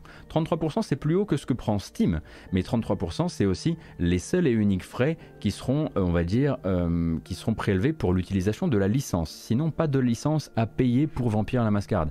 Les seuls prérequis, c'est que si les devs cherchent à lever du blé à la suite de la sortie d'un jeu, mettons qu'ils sortent par exemple juste un prototype et qu'ils se disent on va lever de l'argent maintenant pour faire un gros jeu avec, eh bien ils ne peuvent, pas le faire partout. Paradox dit par exemple, oui vous pouvez le faire euh, sur Patreon, oui vous pouvez le faire via YouTube avec les YouTube Premium, oui vous pouvez le faire via Twitch, mais vous n'avez par exemple pas le, droit de le faire sur Kickstarter parce que Kickstarter ne fait pas partie de nos accords commerciaux. On imagine qu'il y a un truc comme ça derrière. Et donc les développeurs, même les développeurs seuls, ils n'ont pas forcément à avoir, une, euh, à avoir un contrat d'édition euh, avec, avec Paradox, eh bien ils vont tout simplement devoir ils ont deux trois trucs à respecter à côté de ça. Euh, il faut absolument s'en tenir à la cinquième édition du setting euh, World of Darkness, hein, donc du, setting de, jeu de rôle, euh, de jeu de rôle papier, et s'en tenir au monde réel, c'est-à-dire soit du passé, soit du présent du World of Darkness. Simplement, ils n'ont pas le droit de faire des variations d'anticipation, de la fantasy ou du steampunk. Voilà. Et une fois que ces développeurs donc, ont accepté ce cadre très particulier, eh bien, ce qu'ils créeront, il faut qu'ils le comprennent aussi, ne deviendra jamais automatiquement canon dans l'histoire de Vampire, parce que sinon, paradoxe, bah, voilà, c'est plus gérable du tout. Une fois que tout ça, une fois qu'on est dans ce cadre-là, vous avez la possibilité de souscrire donc à ce programme Unbound et à créer votre jeu euh, Vampire la Mascarade, qui peut d'ailleurs, je crois, euh, utiliser les termes, utiliser euh, les, familles, de, les maisons vampiriques, pas forcément utiliser Vampire la Mascarade dans le titre, je crois. En tout cas, les six premiers jeux qui bénéficient euh, de ce programme ne le comportent pas dans leur titre. Et ce sont six jeux qui justement ont plutôt eu bonne presse après la fameuse Game Jam, cette Vampire Jam. Donc il y en a six qui s'appellent Descent, The Chantry Trials, The Game of Elders, The Autumn People, Praxis et Prodigal. Et en fait, là-dedans, vous allez avoir du survival horror, du jeu de puzzle, évidemment un ou deux jeux de cartes stratégiques, hein, on va pas se mentir, du point and click, du FPS vraiment d'action et même du 4X. Donc ça, ce sont six jeux actuellement dans l'univers de Vampire qui sont cooptés par Paradox et sur lesquels Paradox va venir prendre ses 33% évidemment. Il faut bien noter en revanche que le vainqueur de la Game Jam, qui lui s'appelle Heartless Lullaby, il ne fait pas partie du programme Unbound. Pour l'instant, son prologue est distribué gratuitement sur Steam et les développeurs parlent euh, de continuer le jeu derrière. J'ai l'impression que eux ont plutôt gagné un contrat d'édition avec Paradox et que donc Paradox a dit hop, vous, on vous met sur Steam, on voit comment ça prend, et pendant ce temps-là, on vous file du blé pour faire un vrai jeu. Euh, ce qui nous donne du coup un petit trailer. Si vous avez envie de vous faire le, prologue de Heartless le Labai, euh, vous allez voir que un certain comment ça s'appelait avant de s'appeler comme ça? No Truth for the Furies ou Disco Elysium? Est passé par là.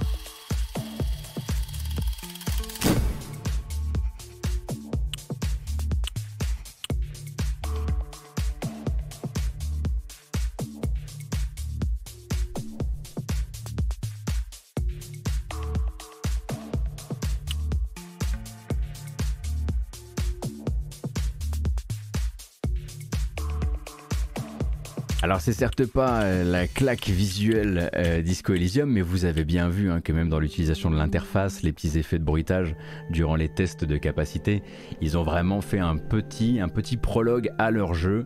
Euh, donc jeu de game jam, évidemment que vous allez réutiliser des, vous allez réutiliser des assets ou même des effets sonores. faut pas oublier que c'est un jeu qui a été fait en quelques jours, hein, parce que les gens disent ça manque beaucoup d'âme, etc. C'est absolument pas un teaser officiel de Paradox. Ce sont des développeurs qui ont fait ça en quelques jours, et Paradox les laisse le mettre gratuitement sur Steam, clairement on comprend que derrière de, là sortira un jeu qui aura très probablement bah, pas la même DA, euh, ni les mêmes effets sonores, ni la même présentation du texte, etc. C'est une game jam. Hein. Si vous connaissez pas les jeux de game jam, évidemment ça doit vous faire tout drôle, mais rassurez-vous, à la fin ce sera complètement différent. Ça s'appelle donc Heartless le Labai et c'est jouable sur Steam. Lui ne fait pas partie du programme. Si vous voulez donc les autres jeux du programme, je vous colle euh, la liste euh, des titres, euh, donc les titres euh, des jeux qui sont disponibles sur itch.io que vous pouvez acheter. Il se trouve, voilà, je vous ai mis une petite liste un peu, sale et mal mise en forme sur le chat. Et celui-ci, Heartless le Labai, c'est un computer RPG. Donc, quand même, un truc assez intéressant hein, de la part de, de Paradox qui se dit en fait, on n'arrive pas à faire produire suffisamment, enfin, autant de jeux qu'on le voudrait à la vitesse où on le voudrait avec les budgets, avec des budgets euh, qui, claquent, etc. Donc pourquoi ne pas aussi faire confiance euh, aux, passionnés de la communauté pour faire vivre la licence par une série de micro-expériences euh, qui en plus ne viennent pas toucher à notre lore, ne viennent pas toucher à notre canon, nous rapportent du blé au passage et font vivre la licence sur, les plateformes de, distribution de jeux vidéo. Je trouve ça euh, effectivement très futé de leur part. Donc on risque de voir arriver au fur et à mesure, et j'aurai l'occasion de vous, en reparler, d'autres jeux qui s'inscrivent dans ce fameux Vampire Unbound sur itch.io. Et puis bah, sinon, bah, Madingue, qui est le plus fort, vous a mis donc l'URL de toute euh, la Vampire Jam euh, et de donc tous les jeux qui en sont sortis.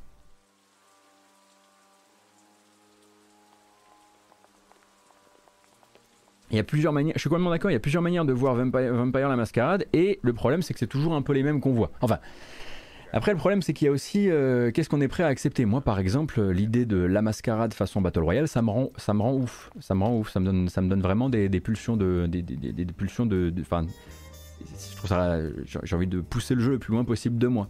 Mais on a le droit de faire un petit peu tout ce qu'on veut aussi, c'est vrai. Euh, bon là j'avoue qu'on est assez loin du canon habituel. Et ça sort, hein, celui-ci, on en parlera tout à l'heure, ça sort cette semaine.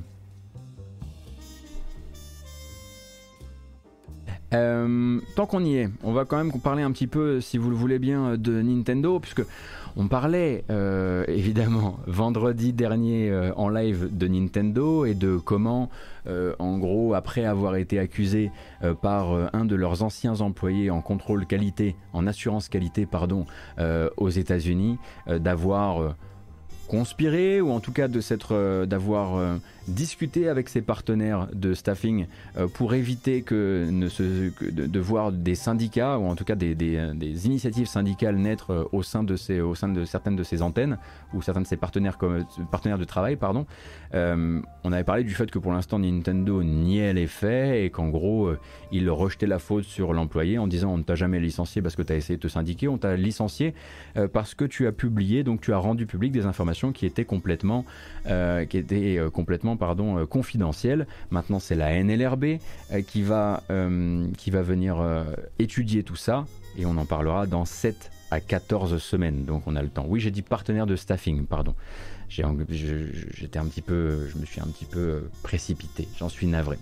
Et donc Nintendo, on le disait, je vous disais, oh là là, là, ça, on sent quand même que sous quelques jours, quelques heures, va sortir le gros article qui parlera du fait que chez Nintendo, comme ailleurs, certains employés sont moins valorisés que d'autres, certains employés sont moins considérés que d'autres, euh, certains employés sont plus précarisés que d'autres, très souvent d'ailleurs les gens qui travaillent dans l'assurance qualité.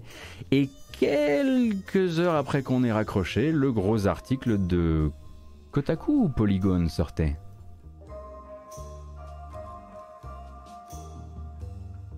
Je ne sais plus.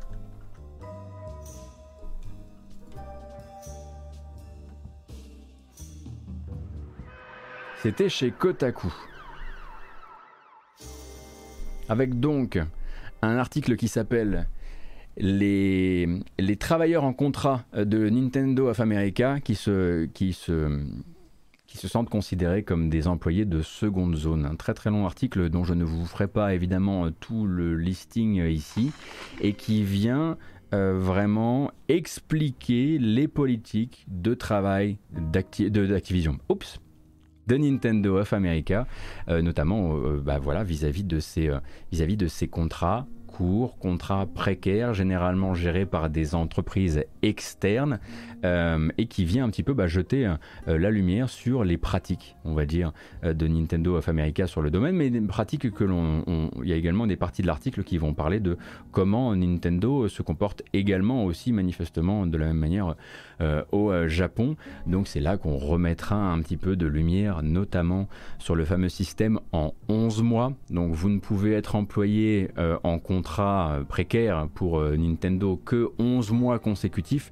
Il faut toujours une pause de deux mois, deux mois pendant, laquelle, pendant lesquels euh, vous perdez votre couverture de santé. Il faudra attendre minimum deux mois et peut-être un peu plus pour pouvoir recommencer à travailler pour eux. La seule solution qu'est trouvée Nintendo pour le moment, il y en a une qui consiste à vous internaliser et à vous passer en contrat non précaire, mais ça, ça ne les intéresse pas. C'est la seule solution qui permet à Nintendo euh, d'éviter ce dont a souffert Microsoft au tout début des années 2000. Pour rappel, euh, le fameux procès des permatemp. Les permatemp, euh, c'est en gros quand une société bah, enchaîne les CDD non-stop plutôt que de signer des CDI. Euh, et Microsoft avait, perdu un très très gros procès qui lui avait d'ailleurs euh, valu euh, une amende de 97 millions de dollars. Donc la solution de Nintendo par exemple aux États-Unis, c'est ce fameux système en 11 mois qu'on retrouve d'ailleurs chez les précaires d'Ubisoft, non justement chez les précaires d'Activision, qui est un système tout à fait classique. Mais vous avez ce long, très long article qui va vraiment venir vous expliquer ce en quoi effectivement Nintendo n'est pas euh, différent de d'autres très gros euh, acteurs de l'industrie. Alors attention, c'est un article assez déprimant hein, puisque ça va vraiment venir mettre l'accent sur le, souci, le, souci que met Nintendo, comme le faisait Activision, à vraiment séparer un maximum les employés de la QA des employés de dev, officiellement parce que oui, mais la QA, on ne peut pas leur faire confiance, ils ont tendance à faire fuiter des informations, et officieusement pour bien leur faire comprendre aussi qu'il y a les précaires et il y a les gens en poste. On, relira là-dedans aussi la fameuse histoire euh, euh, du, fameux Mario Time. Je ne sais pas si vous avez déjà entendu parler du Mario Time. Les moments hein, euh, où Miyamoto déboulait dans les, dans les locaux, manifestement dans les locaux japonais, en disant It's Mario Time. Et It's Mario Time, ça voulait dire en gros, ce soir on rentre plus à 2h du matin qu'à 21h. Euh, donc beaucoup beaucoup d'anecdotes, beaucoup beaucoup de témoignages qui ont été euh, réunis donc par le journaliste de, les journalistes de, Kotaku, pardon, euh, Ethan Gak et Sisi Jiang. Je vous recommande vraiment la lecture de l'article puisque on est à mon sens vraiment à l'aune d'une libération de la parole autour de, euh, autour de Nintendo, chose qui... Euh, en quoi c'est différent Parce que je vois beaucoup de gens sur le chat qui disent ouais mais c'est partout dans l'industrie, c'est même partout dans le monde du travail. Oui mais le, le whatabout nous emmènera pas bien loin. Euh, le fait est que Nintendo a, très souvent été perché dans ces sujets-là, a très souvent été montré du doigt, très peu souvent été montré du doigt dans ces sujets-là. Généralement on parlait d'Acti, on parlait d'Electronic Arts quand c'était encore des sujets, mais Nintendo voilà il y avait toujours ce côté le vernis des jeux pour toute la famille, des jeux mignons, etc.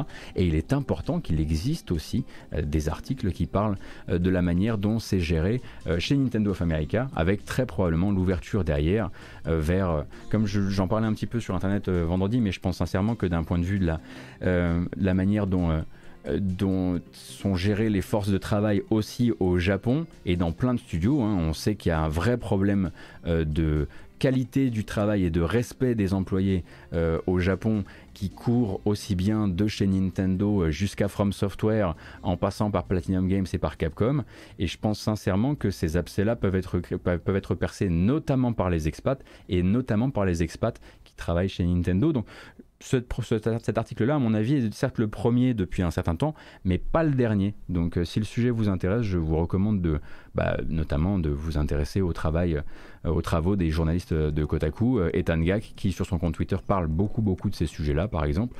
mais on devrait très probablement voir d'autres enquêtes du genre fleurir dans les temps à venir. Je me garde très volontairement cette fois-ci de vous sortir, on va dire, de contexte et de l'article des citations, parce que le bon, certes c'est en anglais, mais c'est écrit de manière, enfin c'est un anglais assez assez simple, je pense. Même je pense que vous pouvez le passer dans un, dans un traducteur automatique et vous devriez garder vraiment le ton et, euh, et les spécificités de, l'article. Et, euh, et c'est important voilà, de, lire aussi, euh, de lire aussi comment ça se passe, comment ça se passe chez les gens qui s'assurent que nos jeux, pour les gens, pour la vie des gens, qui s'assurent que nos jeux soient le moins buggés possible à la sortie. Et je dis ça en pleine semaine de sortie de, de Nintendo Switch Sports à dessin.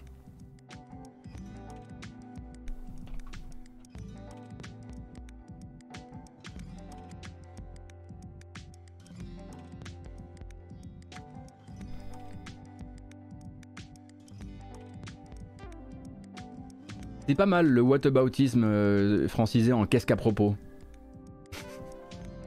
Oui, on dirait des moucherons sur mon visage. Morgul, t'es dans le sujet, t'es dans le sujet. Oui, il y a des moucherons sur mon visage. Ça va aller, ça va aller. Euh, il y a un deuxième article que vous pourrez lire euh, chez...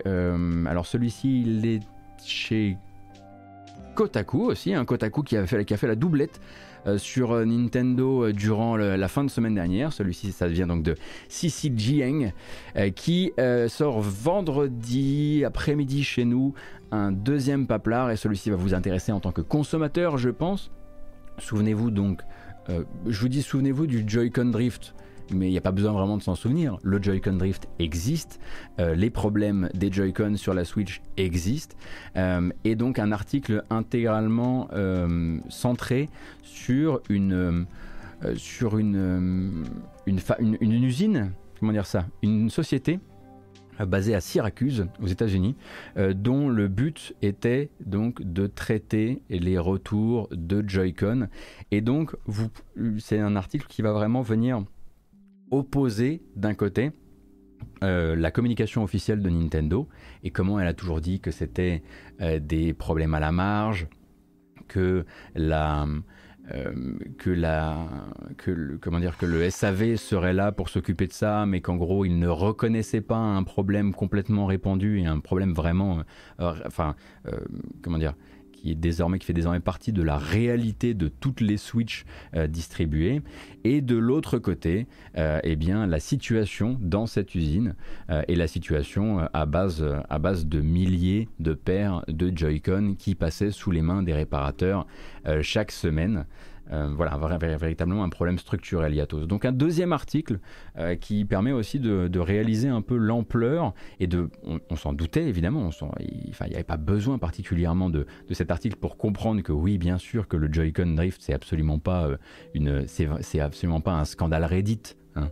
voilà, on l'a quasiment tous expérimenté, toutes et tous expérimenté. Là, cet article se sert vraiment de la communication de Nintendo très, très, très lisse sur le sujet pour la mettre en regard de la réalité dans une usine qui s'occupait de nous réparer les Joy-Con Drift et de nous les renvoyer.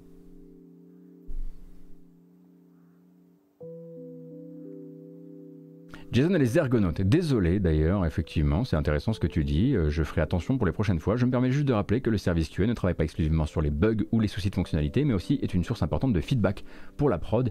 Il est le premier lanceur d'alerte sur l'état de santé du jeu et pas seulement d'un point de vue fonctionnel. Merci beaucoup Jason, je ferai attention effectivement à être un peu plus global dans ma description de...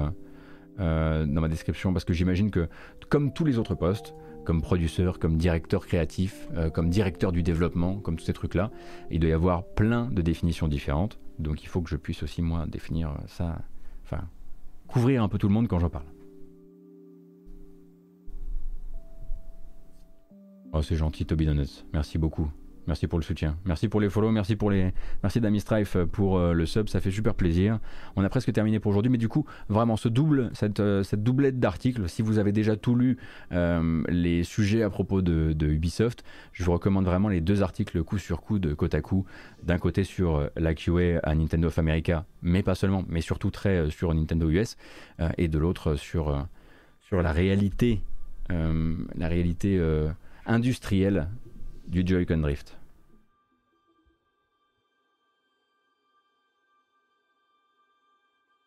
Et on va terminer les news avant de commencer les trailers en vous posant la question habituelle quel jeu ou quel matériel se trouve sur le podium du plus grand nombre de dollars réunis sur Steam la semaine dernière?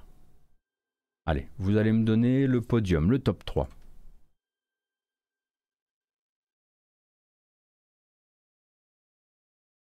Bon bah dingue, il vous a spoilé, il vous a filé l'URL. Cyberpunk, ah ça tente. Ça tente les pré-shots un peu, un peu malheureux. Le Steam Deck évidemment. Lego Star Wars est-il encore euh, dans le haut du euh, dans le haut du panier?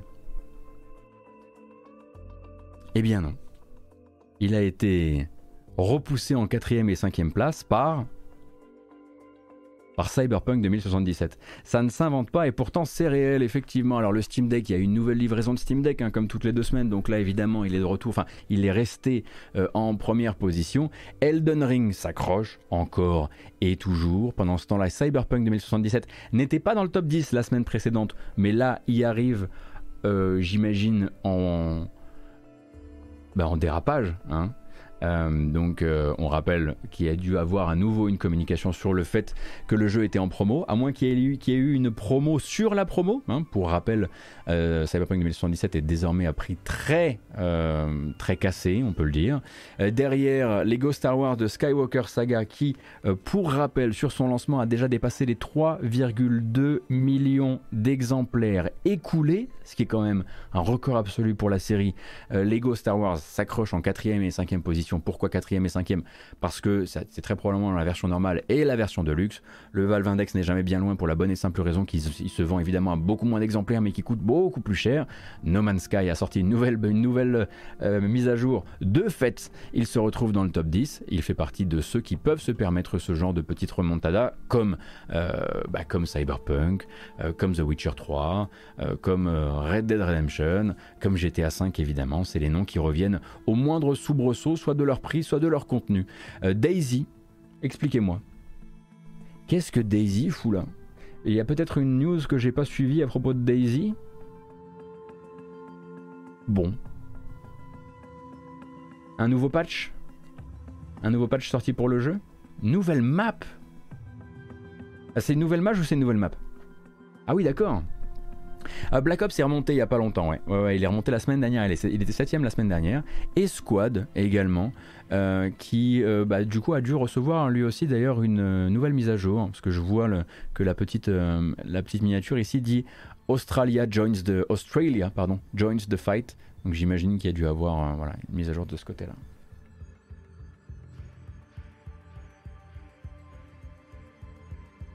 Voilà donc pour euh, le top Steam de la semaine dernière, non pas en volume mais bien en dollars, je le rappelle.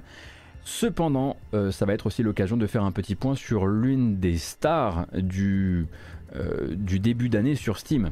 Souvenez-vous, il était là, il était pas loin derrière Elden Ring et contrairement à beaucoup d'autres jeux, Elden Ring ne l'a pas poussé en dehors du top 10, il s'est accroché bien plus qu'on ne l'aurait cru, même si le nombre de euh, wishlist nous avait un petit peu mis sur la voie. Dying Light 2, Dying Light 2 donc pour lequel Techland vient officiellement, enfin vient il y a quelques jours, a officiellement communiqué pour nous, pour nous dire que entre sa sortie, qui si je ne m'abuse est arrivée le 4 février, et un premier décompte au 28 février, soit en 24 jours, Dying Light 2 s'était écoulé à 5 millions d'exemplaires, 5 millions de copies, donc non pas distribuées mais vendues hein, en 3 semaines, euh, ce qui est donc un une très très belle performance euh, pour le jeu de Techland. Alors il faut savoir que euh, le premier épisode jouit déjà d'une incroyable popularité, hein, puisque en communiquant sur le fait que là il que le deuxième avait fait 5 millions en 24 jours, ils ont également communiqué sur le fait que Dying Light 1 avait désormais dépassé la barre des 20 millions d'exemplaires vendus. Ça fait donc plus de 25 millions euh, pour la série Dying Light, ce qui c'est quand même pas mal du tout. Hein.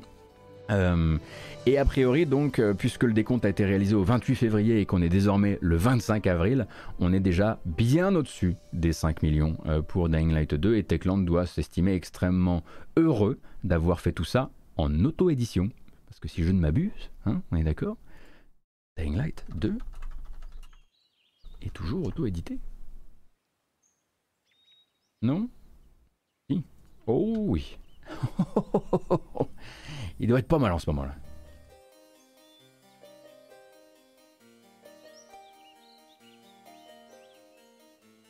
Alors, sans forcément confronter les chiffres, ça nous rappelle un peu euh, l'histoire de Hitman 3 l'an dernier. Hein. Début d'année, euh, parvient à se placer, euh, développeur qui reste en auto-édition pour l'épisode, et, et les sous-sous dans la poche.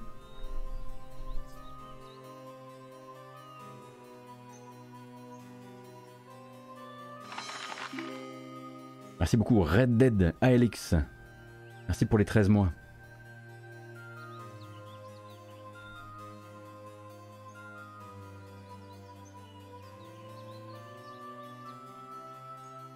Euh, pas du tout Bakayep.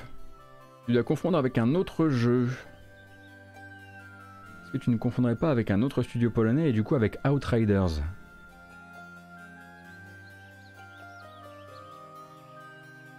Effectivement, Zoikionari, c'est souvent comme ça. Quand tu sens en début d'année, c'est toujours un peu plus difficile euh, de te retrouver dans les Game Awards de la fin d'année, sauf évidemment si tu t'appelles Elden Ring.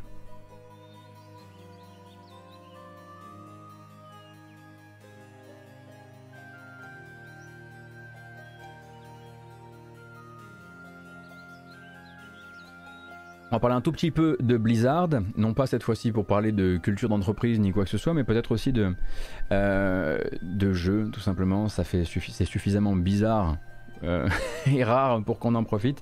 Alors, on savait déjà que l'un des jeux de l'emploi du temps 2022 de Blizzard, ce serait Diablo Immortal. Diablo Immortal, donc le fameux tout premier jeu mobile de Blizzard, annoncé avec perte et fracas, on s'en souvient, et toujours en développement avec l'optique notamment de venir conquérir le marché asiatique. Donc certains y ont joué, il y a eu des bêtas, des previews qui datent désormais, mais il y a eu aussi beaucoup de silence hein, sur le jeu. Ah oui, c'est vrai, pardon, il y avait Hearthstone avant ça. je suis absolument désolé, effectivement, ce n'est pas le premier jeu mobile de euh, Diablo. Euh, de euh, Blizzard, désolé. et donc le temps pour Blizzard, hein, en gros, d'un point de vue communication, de se remettre de nombreux émois internes euh, qui sont venus perturber les différents développements. Il y a eu la com évidemment, il y a eu les questions de réputation, il y a eu un peu tout. Puis il ne faut pas oublier aussi qu'il euh, y a une série de, développements qui ont forcément été, euh, comment dire, un petit peu ralenti par les gros ratés, comme par exemple Warcraft 3 Reforged, euh, qui, a été, euh, qui a été un coup dur pour l'entreprise. Et on sait désormais que Diablo Immortal, euh, le premier exclusivement mobile, effectivement, Fierine, est prêt à annoncer sa date de sortie et que cette date de sortie sera communiquée aujourd'hui, donc dans une vidéo qui sera publiée normalement, nous, en heure française à 13h30 sur la page YouTube de Diablo Immortal, pas la page YouTube de Diablo, celle de Diablo Immortal. Euh, il y a une vidéo qui sera euh, diffusée à 13h30 aujourd'hui. Et donc on saura euh, quand le jeu se lance, sur quelle plateforme mobile et sur quel territoire dans les temps à venir. Mais on le savait, toute façon, ça doit être un des gros, un des gros axes 2022 pour Blizzard, qui à côté de ça, vous le savez, a été obligé un petit peu de casser la manière, sa manière de communiquer. C'en est terminé en gros des BlizzCon et des BlizzCon Line. ils ont décidé que 2022 et peut-être les années suivantes seraient des années de communication beaucoup plus traditionnelles, où chaque jeu communiquerait à son rythme quand il, euh, quand il le peut. Puisque c'est bien le problème actuellement pour Blizzard, c'est de réussir à isoler une date dans l'année où, certains des studios peuvent communiquer sur un truc ou sur l'autre, euh, d'autant qu'il y a eu beaucoup de ralentissements.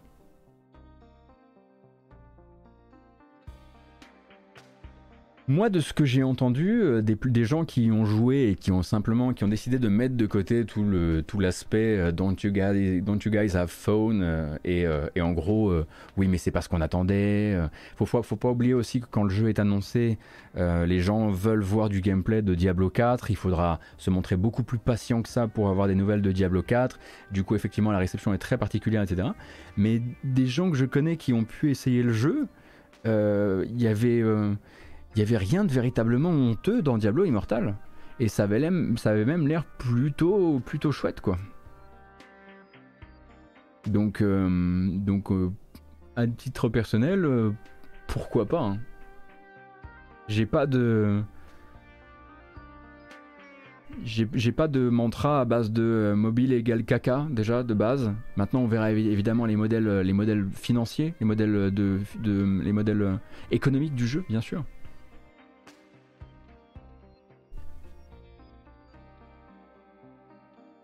C'est quoi Don't You Guys Have Phones?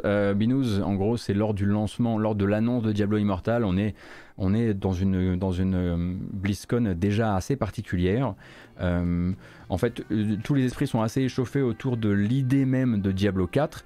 Euh, et Diablo 4 ne peut pas être montré à ce moment-là. Il me semble que d'autres trucs avaient déjà, enfin, faisaient que cette BlizzCon elle tirait un peu la tronche, notamment autour de, Overwatch 2 aussi, si je dis pas de bêtises. Et à ce moment-là arrive voilà donc la musique, le logo de Diablo euh, et le producteur du jeu euh, qui arrive et qui en gros dit gros annonce un Diablo mobile. Voilà. et là, effectivement, il est en public et le public est je trouve assez lamentable avec le développeur. Euh, et euh, à un moment, le mec ne sait plus trop quoi faire et il se fait huer et il leur dit Quoi, vous avez pas de téléphone? Comme voilà, il pensait faire une blague, il pensait détendre l'atmosphère, mais c'était c'est tellement un moment tendu euh, dans la session de questions, parce qu'il y a toujours des sessions de questions dans, dans, dans les, durant les BlizzCon.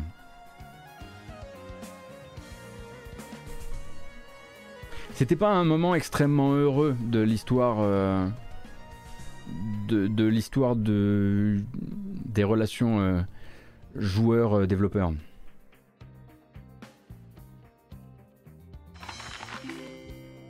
Voilà donc, comme je le disais, Diablo Immortal, qui sera euh, daté normalement aujourd'hui 13h30 heure française. On attend de voir ça.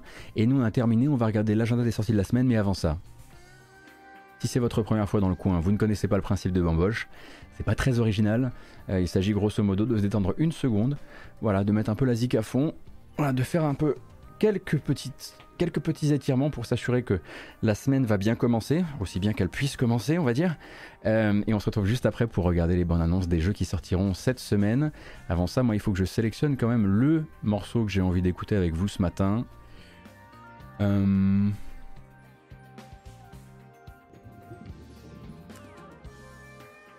Ouais. Hmm. C'est bon.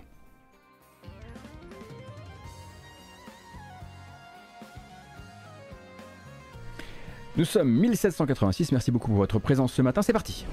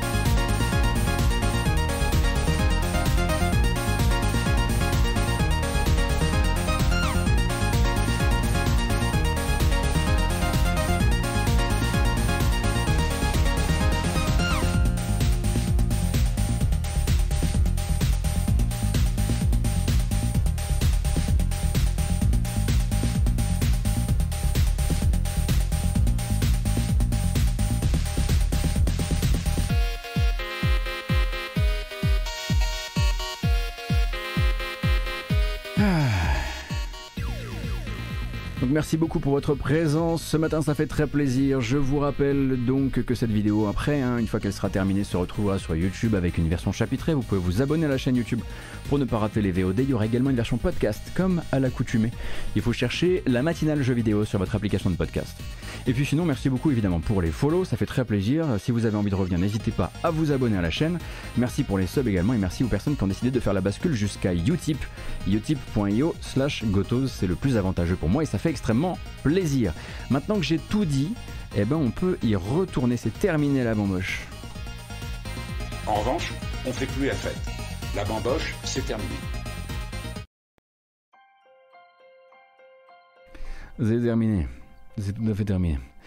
Euh, information quand même, euh, petite information de service. Si vous avez l'habitude de suivre à la fois cette chaîne, mais aussi peut-être les démons du midi, vous voyez, je pense, arriver à très grands pas le dernier mercredi du mois, qui sera dans deux jours, et vous vous dites que l'épisode des démons du midi sera à l'heure.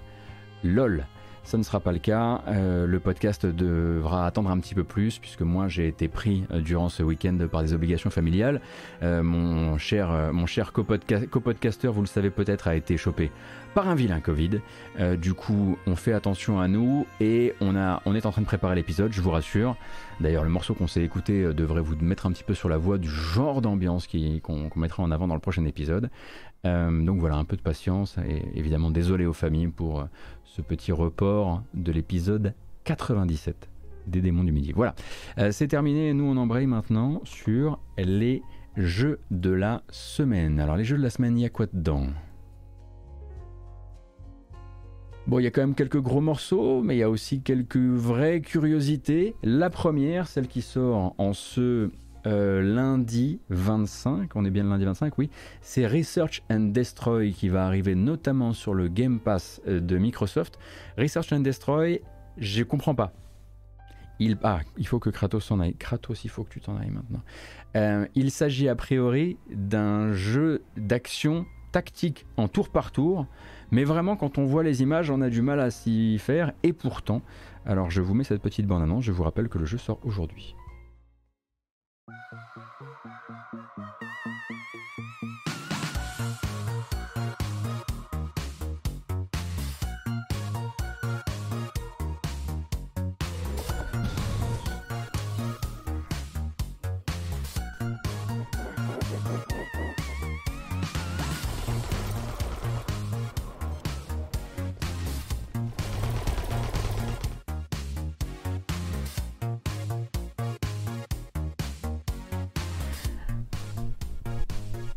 Alors pour l'explication, Research and Destroy, c'est un jeu indépendant japonais édité par Spike Chunsoft et développé par Implausible Industries. Et sa fiche Steam nous dit Research and Destroy est un jeu d'action au tour par tour avec coop simultané en local ou en ligne. Incarnez trois scientifiques de génie et faites des recherches pour créer des armes et des gadgets étranges qui vous permettront de détruire les surnaturels qui menacent l'humanité. Euh, ouais, je sais. Je sais. C'est un peu curieux. Euh, mais tel que je vois les déplacements, j'ai l'impression que c'est du tour par tour avec des déplacements en contrôle direct, un peu comme euh, pouvait le faire un jeu comme Valheim, euh, tel que je le capte, avec un système donc de, avec un système de multijoueur synchrone ou asynchrone, je sais pas trop. Très bizarre à imaginer. Cependant, le jeu, si vous avez une curiosité particulière, il entre aussi dans le Game Pass aujourd'hui. Euh, j'ai pas dit. je, voulais dire Mordheim, pas Valheim. J'ai dit, Valheim au lieu de. Non, non, non. Mordheim. Pardon, excusez-moi. Oh là là. Oh la tuile. Il a dit Valheim au lieu de Mordheim. Ouais, mais ça, c'est. En même temps, si tous les bleds. Euh, si tous les bleds alsaciens ont le même. Enfin, à un moment, on fait un effort aussi. Hein. Pas possible, ça. Mardi 26. Demain. Euh, la sortie d'un jeu qui à sa petite hype, moi je que je ne connais euh, absolument pas, euh, qui s'appelle The Serpent, Rogue, The Serpent Rogue, euh, et qui a l'air d'avoir des éléments de survie, mais également de hack and slash. Bande annonce, et on regarde la fiche ensemble.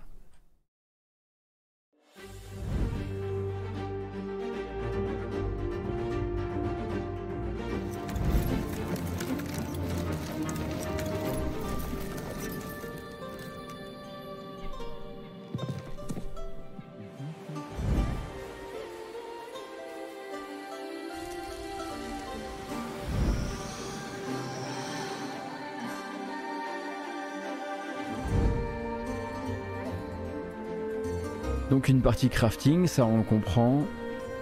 Sa fiche Steam nous dit qu'il s'agit d'un jeu d'action-aventure conçu autour de l'exploration d'un monde médiéval, avec univers fantastique évidemment, et maîtrise de l'alchimie, ainsi que du domptage de créatures. Moi je n'ai jamais joué au jeu, si ça se trouve il a déjà eu des démos sur Steam. Est-ce que vous avez eu l'occasion de l'essayer peut-être?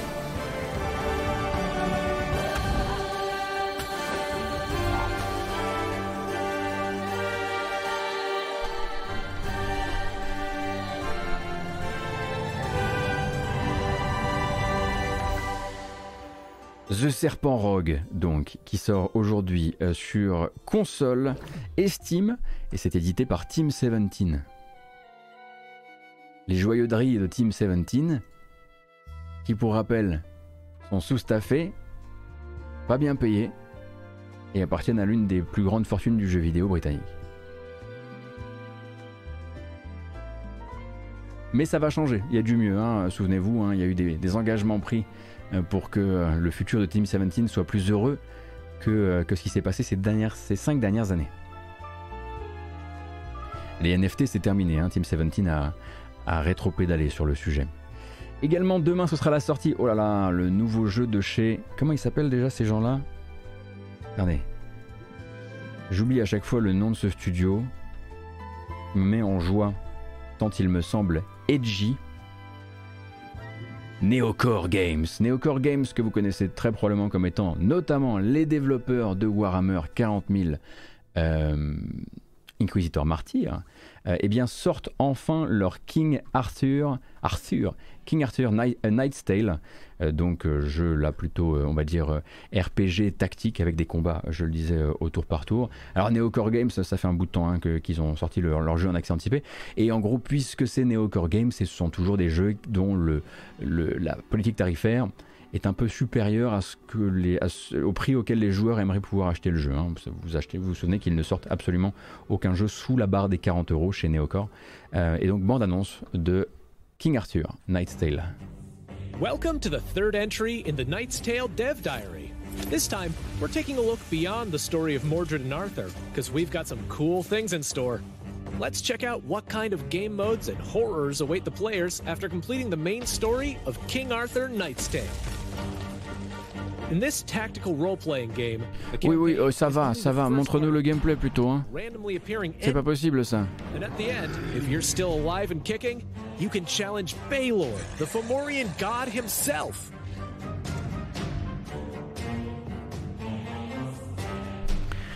Bon, King Arthur Nice Tale, euh, c'est peut-être euh, pas le pire jeu de Neocore Games. On va dire que je suis pas un gros gros fan de Neocore Games. Euh, par le passé, j'ai pas beaucoup aimé Inquisitor Martyr. J'ai même plutôt détesté malheureusement. avant ça, ils avaient fait, si mes souvenirs sont bons, la série des Van Helsing. Souvenez-vous, hein, les, les Van Helsing. Et donc celui-ci a pour l'instant une très bonne presse, en tout cas de très bonnes critiques sur Steam durant son accès anticipé donc une vision gothique des légendes arthuriennes comme vous pouvez le voir, avec la gestion de votre équipe de mercenaires ou en tout cas de compagnons entre les combats et puis euh, des escarmouches au tour par tour, euh, case par case, quelque chose de, quelque chose de très euh, codifié, on va dire ça comme ça. Après j'aurais quand même tendance à vous dire gaffe dans le sens où un jeu comme Inquisitor Martyr a un public dans d'autres pays souvent et c'est aussi des questions de culture et Inquisitor Martyr pouvait tout à fait être considéré comme un jeu assez éclaté euh, pour nos standards et avoir à côté de ça des milliers de reviews extrêmement positives sur Steam. Cependant, euh, je sais que beaucoup de gens streamaient le jeu durant l'accès anticipé et profiteront de cette 1.0 pour vous remontrer euh, ce jeu d'action au tour par tour qui, pour rappel, sortira en 1.0 demain.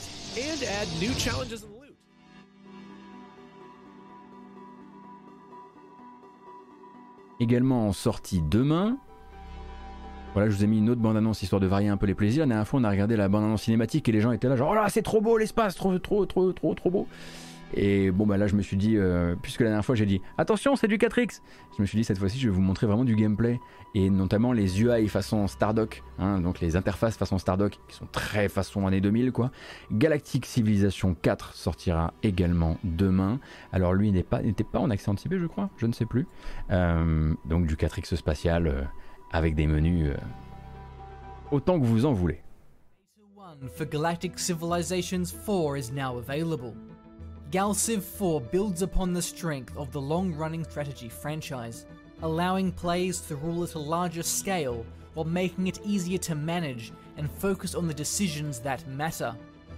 The maps are now expanded into multiple sectors, each with dozens of solar systems, Alors je suis désolé, hein, je vous passe beaucoup de vidéos avec des, avec des voix off qui vous font des, des gameplay overview, mais il faut bien comprendre que dans le cycle de communication d'un jeu vidéo, très souvent le trailer avant le, trailer de lancement qui arrive soit la veille, soit le jour du lancement du jeu, eh bien c'est le fameux overview trailer, celui où on va vous expliquer toutes les mécaniques de gameplay, toutes les subtilités.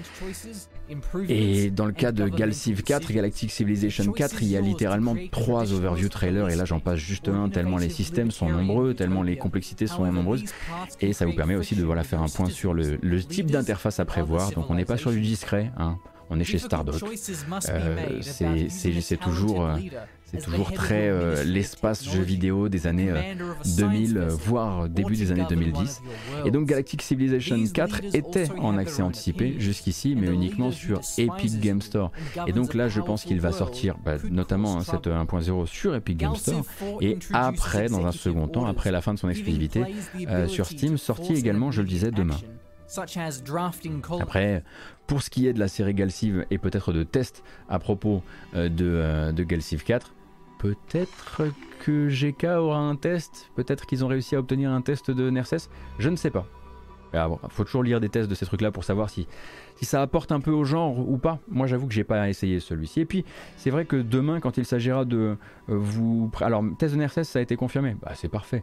D'autant que, voilà, moi, si j'ai du temps demain pour vous montrer un jeu, ce ne sera pas Galactic Civilizations 4, mais un titre sur lequel je peux déjà poser mes mains depuis quelques temps et que je vous montrerai demain matin à partir de 9h. Il s'agit de Dune Spice Wars, Dune Spice Wars, qui pour rappel est édité par Funcom, mais développé par Shiro Games en France.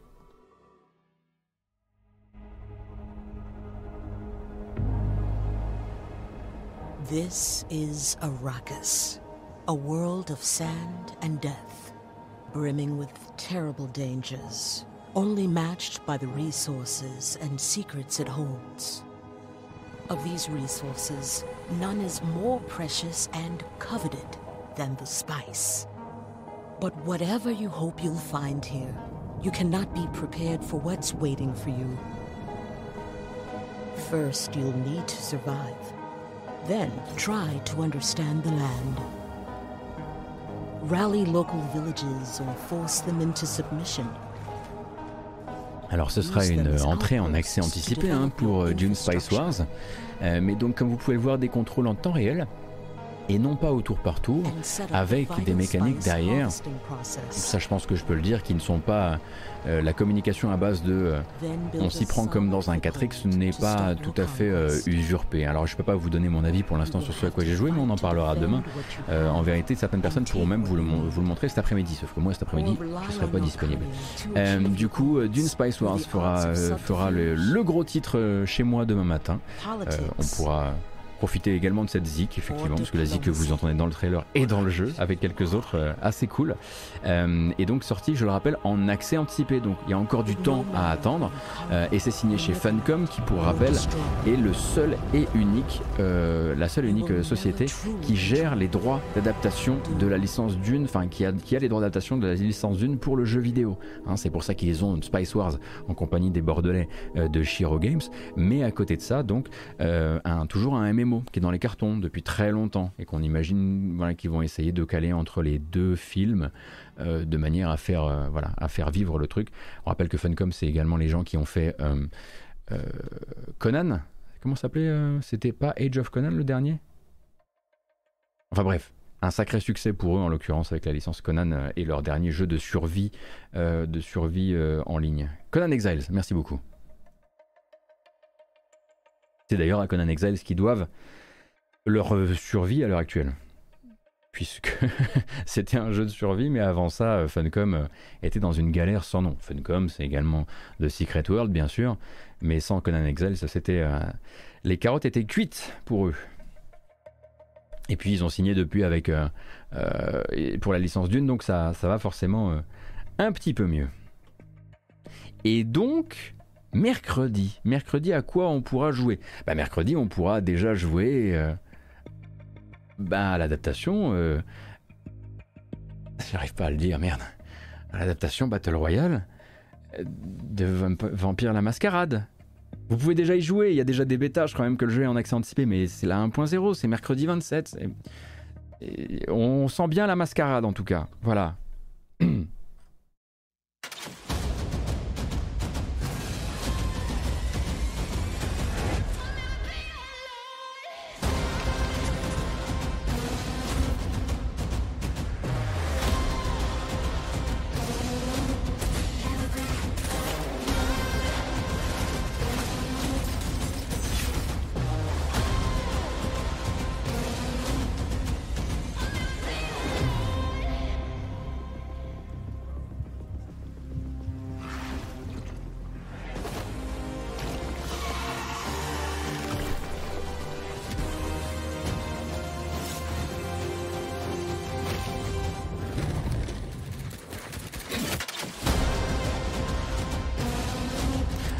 faut savoir un truc à propos de Bloodhunt, hein, parce que c'est comme ça que s'appelle cette euh, adaptation de l'univers de Vampire la Mascarade aux mécaniques d'un Battle Royale.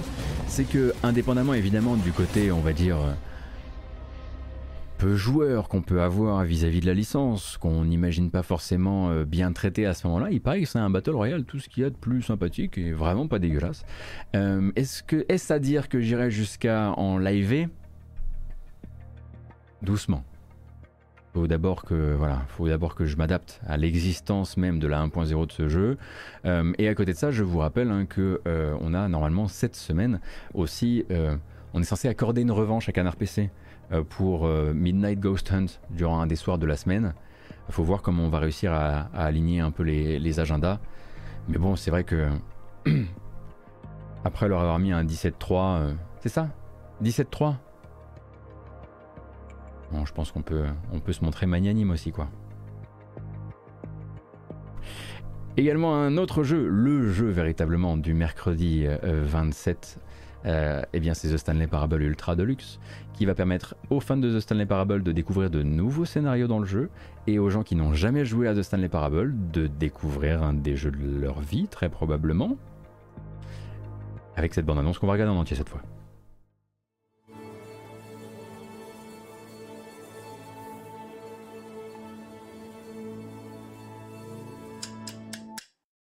This is the story of a man named Stanley. Stanley worked for a company in a big building where he was employee number 427. Employee number 427's job was simple. He sat at his desk in room 427 and he pushed buttons on a keyboard. Orders came to him through a monitor on his desk, telling him what buttons to push, how long to push them, and in what. This is what employee 427 did every day of every month of every year.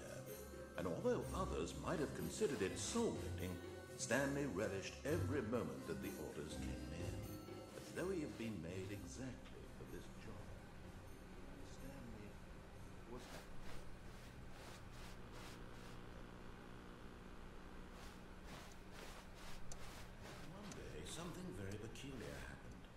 Something that would forever change Stanley. Something he would never quite. Stanley walked straight ahead through the large door Stanley that led into the mind. Stanley was once again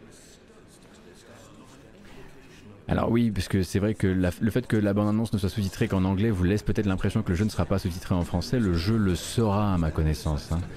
Et donc, Stanley, de Stanley Parable Ultra Deluxe, ce n'est pas juste un portage de The Stanley Parable, dont je ne vous expliquerai pas les le, fonctionnement. En revanche, c'est la relecture par Crows, Crows, Crows, donc euh, le studio euh, piloté par l'un des deux créateurs de The Stanley Parable, de The Stanley Parable tel que vous l'avez connu, mais en plus de ça, avec plein de nouveaux scénarios. En gros, pour vous expliquer rapidement de quoi est fait The Stanley Parable, c'est un jeu où vous allez toujours commencer au même endroit et selon ce que vous allez faire, c'est un jeu entre vous et les créateurs et ce qu'ils auront prévu pour vous, prévu pour vos actions, prévu pour casser le quatrième mur de plein de manières différentes et c'est une vraie démonstration de rapport entre le joueur et le jouet. Et donc Stanley Parable, l'un des créateurs, voulait continuer, voulait ajouter plus de scénar, voulait ajouter plus. Oui, il y a un côté Truman Show, mais pas seulement à Scully. Euh, et voulait ajouter plein de choses, plein de surprises aussi pour les gens qui ont joué à The Stanley Parable. Euh, et donc Ultra Deluxe, c'est une vraie blague, hein, le nom Ultra Deluxe. Le but, c'est vraiment de se moquer euh, du fait que, bah, que ce n'est pas juste un portage. ça sort mercredi 27 et ça sort sur Steam, sur Switch, sur console PlayStation et sur console Xbox. Pas de lien avec Superliminal, non. Oui, voilà, c'est une démonstration d'écriture, c'est une réflexion sur le jeu vidéo, c'est une réflexion sur la place du créateur, c'est une réflexion sur la place du joueur. J'essaie de pas trop hein, surintellectualiser parce que à chaque fois ça retire plus euh, à des gens l'envie d'y jouer parce qu'ils disent ouais c'est un truc d'intello etc. C'est fondamentalement fun de Stanley Parable. Comprenez bien que c'est le fun incarné. C'est vous qui jouez avec un narrateur, un narrateur qui joue avec vous, et c'est que bah, tout est drôle. Voilà. Faut pas s'imaginer que c'est, euh, euh, par exemple. Enfin, c'est pas du tout un jeu qui, a, qui, a, les apparences d'un jeu intello. Il est très intelligent, mais c'est pas un jeu intello dans le sens, on va dire, lourdingue du terme. C'est dur à vendre hein, en même temps. Le placard à balai, je l'oublierai jamais de ma vie. Maintenant, on n'en dit pas plus et on passe à la suite. Surtout, ne nous spoilons pas, ne spoilez pas les, les, euh, les, merveilleux esprits, euh, euh, comment dire, encore, encore vierges de l'expérience The Stanley Parable sur le chat. Il faut qu'ils découvrent ça même. Ah bah oui, il y a peu de gameplay, oui, c'est c'est un jeu de, c'est un jeu d'exploration euh, narratif. Hein. Donc ça sera, pour, mercredi. Mais jeudi, il faudra vite avoir fini euh, Vampire de Masquerade Bloodhunt. Euh, non, pardon, il faudra avoir fini de Stanley Parable Ultra Deluxe. puisque ce sera la sortie enfin en, sortie d'accès anticipé. Non pas, en, pas sortie en accès anticipé, mais sortie en 1.0 de Rogue Legacy 2, donc euh, la suite de la légende hein, quelque part, avec ce très joli trailer.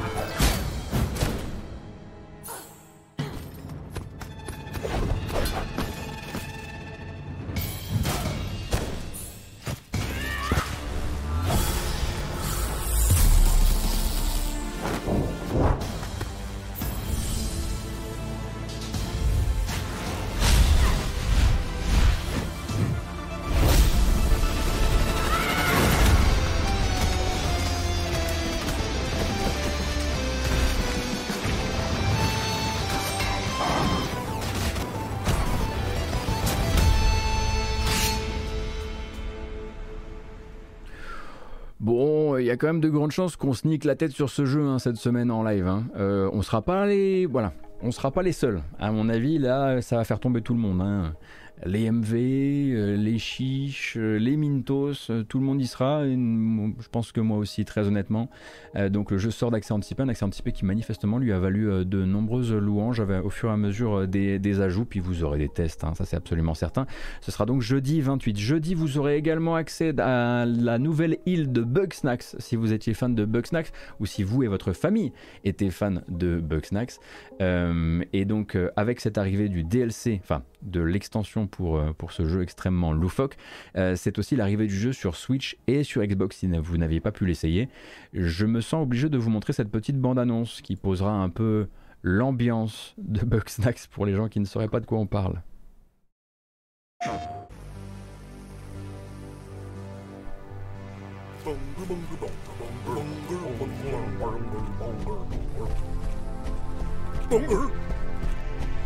Did you all see that? Giant bug snacks! Gosh, we might be witnessing a prehistoric species somehow preserved at the bottom of the ocean. Alors qu'est-ce que c'est que Bugsnax sinon un monde dans lequel les personnages sont faits à la fois de bugs, à savoir de petites bestioles, et de snacks, donc des trucs à manger.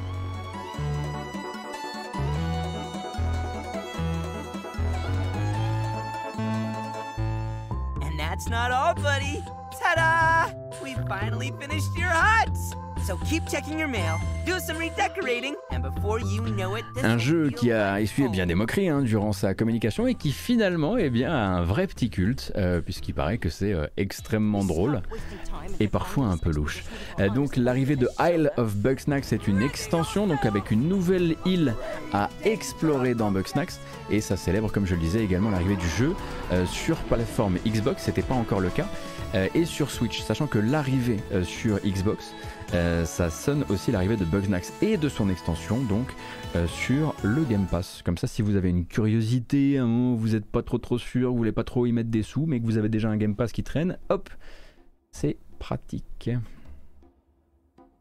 Un autre jeu qui sort, lui aussi, oh, mon morceau préféré de Sable, ça. Euh, un autre jeu qui sortira aussi le 28. euh, Celui-ci, je l'ai pas encore essayé, mais à chaque fois, je vous le montre parce que je crois que j'aime bien l'esthétique globale. Et je crois que. Ah, c'est l'arrivée sur Steam aussi. Merci beaucoup, Celdel. Euh, à chaque fois, je le vois, je me dis, oh là là. Les gens qui viennent de Gamecult, je sais que c'est un peu leur délire, tout ça. Il s'agit de Kaiju Wars, dont la sortie Steam, minimum Steam, aura lieu jeudi. Around the world, the giant monsters known as kaiju are a menace. Monster attacks taking place worldwide. complex collapsed underneath with 300 gathering here in Bombay.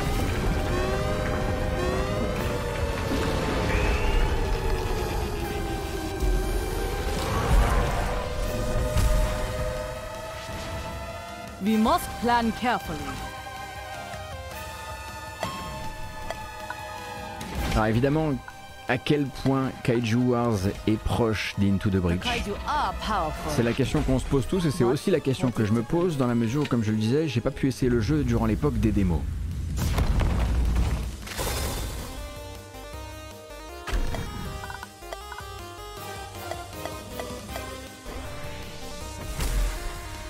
Avec également un éditeur de niveau ici, un éditeur de mission du coup. Cependant ici c'est vous qui jouez le kaiju et pas l'inverse. Si je ne m'abuse.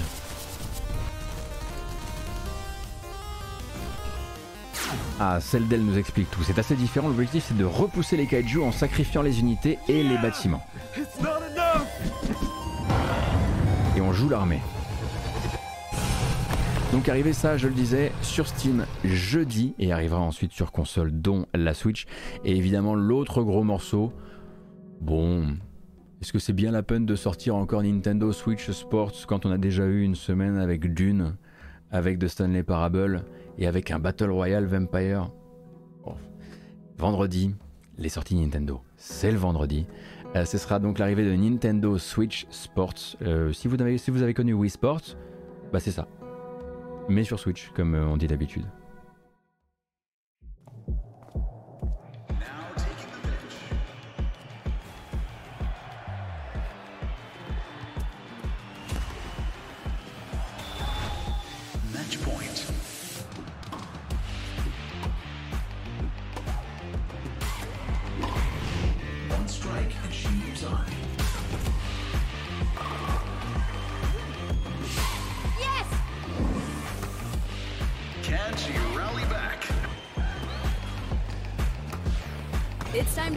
Who runs this house.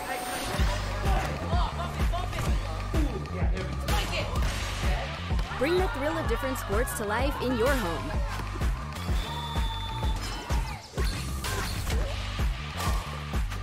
As you go toe to toe with family, friends, and online competitors. So, who's got next? Nintendo Switch Sports. Only on Nintendo Switch. Bon, il n'y a euh, rien de vraiment euh, nouveau, on va dire, euh, sur Nintendo Switch Sports. Il y a de nouveaux sports cependant, et il y en a d'autres qui ne seront pas là. La boxe, le, le meilleur sport de, de Wii Sports tout simplement, ne sera pas là. Et il me semble que le golf ou le baseball arrivera un peu plus tard. Cependant, quand je vois effectivement la petite sangle qui permet d'attacher un Joy-Con à votre cuisse quand vous faites des, tirs euh, de foot, j'aimerais aussi vous rappeler que vous avez des animaux de compagnie et qu'il faut faire attention à eux, s'il vous plaît. Surtout, surtout, surtout, s'il vous plaît. Il va y avoir évidemment des tests euh, sur euh, Nintendo Switch Sports dans les jours à venir. En attendant sa sortie, donc vendredi.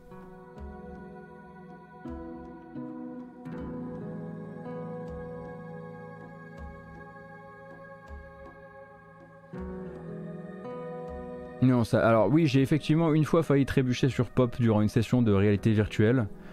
Maintenant, je fais attention, ouais. Mais là, j'avoue que quand je vois le Joy-Con attaché à la cuisse avec l'obligation de, faire des dégagements dans l'air, ça me, coupe un peu la respiration. Également, puisque la semaine ne s'arrête pas le vendredi, même si les sorties de jeux vidéo, elles, s'arrêtent durant la semaine, euh, l'industrie, on va dire, non, l'entertainment de jeux vidéo pourra continuer du 29 avril au 1er mai, euh, puisque vous avez vu des événements caritatifs récents, notamment Speedon. Il y en a donc un nouveau ce week-end, ce sera donc Etacause. Etacause, donc un événement de streaming, avec beaucoup de personnes qui vont streamer des jeux et réaliser donc des streams euh, liés à cet événement. Cause pour l'association En Avant Toute. Donc c'est un événement qui va se pencher sur la question des violences sexistes et sexuelles et donc vous aurez notamment la, notamment la possibilité de suivre les streams, de suivre les streamers et les, streameuses qui, euh, euh, qui se sont affiliés à l'événement.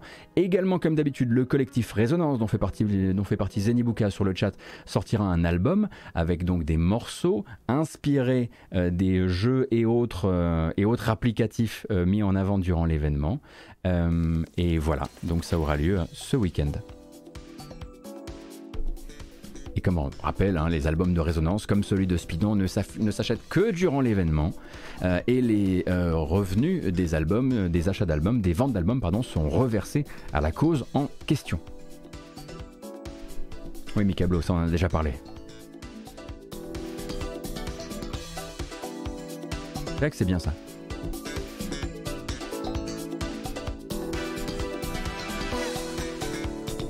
Ah, je ne savais pas qu'Uriel avait fait un artwork incroyable pour l'album en plus. Mais quel chat de qualité, c'est incroyable ça. Alors, c'est fini pour moi pour aujourd'hui. Je vais juste vérifier que il n'y a rien de fou qui soit sorti d'un point de vue des annonces de l'industrie. Non, ça va, on est plutôt tranquille. Je vous rappelle donc le planning pour cette semaine. On se retrouve demain 9h et notamment on jouera à Dune Spice Wars. Euh, euh, mercredi 9h également, ce sera la prochaine, le prochain point actu jeu vidéo euh, de la semaine sur cette chaîne. Jeudi, on devrait à nouveau jouer et vendredi, c'est la grâce matinale, c'est 13h, 15h30 pour faire le tour euh, de l'actualité de la toute fin de semaine. Donc qu'est-ce qu'on va streamer sur cette chaîne en termes de jeux vidéo cette semaine? D'une, ça c'est certain. Euh, de Stanley Parable, non. De Stanley Parable, je, trouve que c'est une expérience beaucoup, beaucoup trop personnelle. C'est entre vous et le jeu. Et je voudrais pas vraiment, je voudrais vraiment pas déflorer ça pour des gens qui pourraient simplement le découvrir. Euh, Rogue Legacy, Legacy 2, évidemment. Et puis Vampire la Mascarade. J'ai un doute, honnêtement, j'ai un vrai doute. Euh, cependant, il y aura normalement un stream euh, versus euh, Canard PC sur, sur Midnight Ghost Hunt. On verra si on arrive à, à se synchroniser. Et puis, ben, peut-être du King Arthur. on va voir. Quoi qu'il arrive, Dune, c'est certain. et Rogue Legacy, c'est certain également. Voilà. C'est terminé pour aujourd'hui. Ce que je vous propose, c'est qu'on se pose peut-être, euh, parce qu'il y a des gens qui n'étaient pas là vendredi. Si vous avez des questions que vous voulez poser, etc., je vais pas raid tout de suite. Je vais rester assis un petit peu, euh, discuter avec vous si ça vous branche. Et puis on raidera ensuite, euh, je sais pas encore qui. Mais d'abord, on met la VOD, la VOD pardon, en boîte. Et ça commence comme ça. Oh là là FF14. Merci la vie. Alors merci à toutes et à tous d'avoir été avec nous pour la matinale jeu vidéo qui s'en va vers YouTube avec une version chapitrée comme à l'accoutumée ainsi qu'une version podcast qui arrivera un petit peu plus tard dans l'après-midi. Merci beaucoup pour votre présence, merci beaucoup pour votre soutien, merci beaucoup d'avoir décidé de follow la chaîne, ça fait très plaisir. On se donne rendez-vous pour les prochaines. Vous pourrez également, si ça vous intéresse, vous vous euh, abonner pardon, euh, sur YouTube ou en podcast. Euh, merci pour les follow, comme je le disais, merci pour les subs, merci pour les passages sur Utip, merci pour les Amazon Prime également qui m'aident énormément. Ça fait toujours un bien fou de savoir que vous soutenez pardon, le projet. Abonnez-vous et vous pouvez rejoindre également le Discord. C'est tout nouveau, c'est tout beau. Vous avez une commande Discord sur le chat. Merci pour tout, ça fait super plaisir. Euh, comme je le disais, je vous donne rendez-vous demain pour jouer à des jeux vidéo ensemble. Et puis le prochain point news, du coup, euh, mercredi. Prenez grand soin de vous. À très bientôt. C'est une fausse fin, je vous rappelle. Ça, c'est juste pour la VOD. Nous, on continue.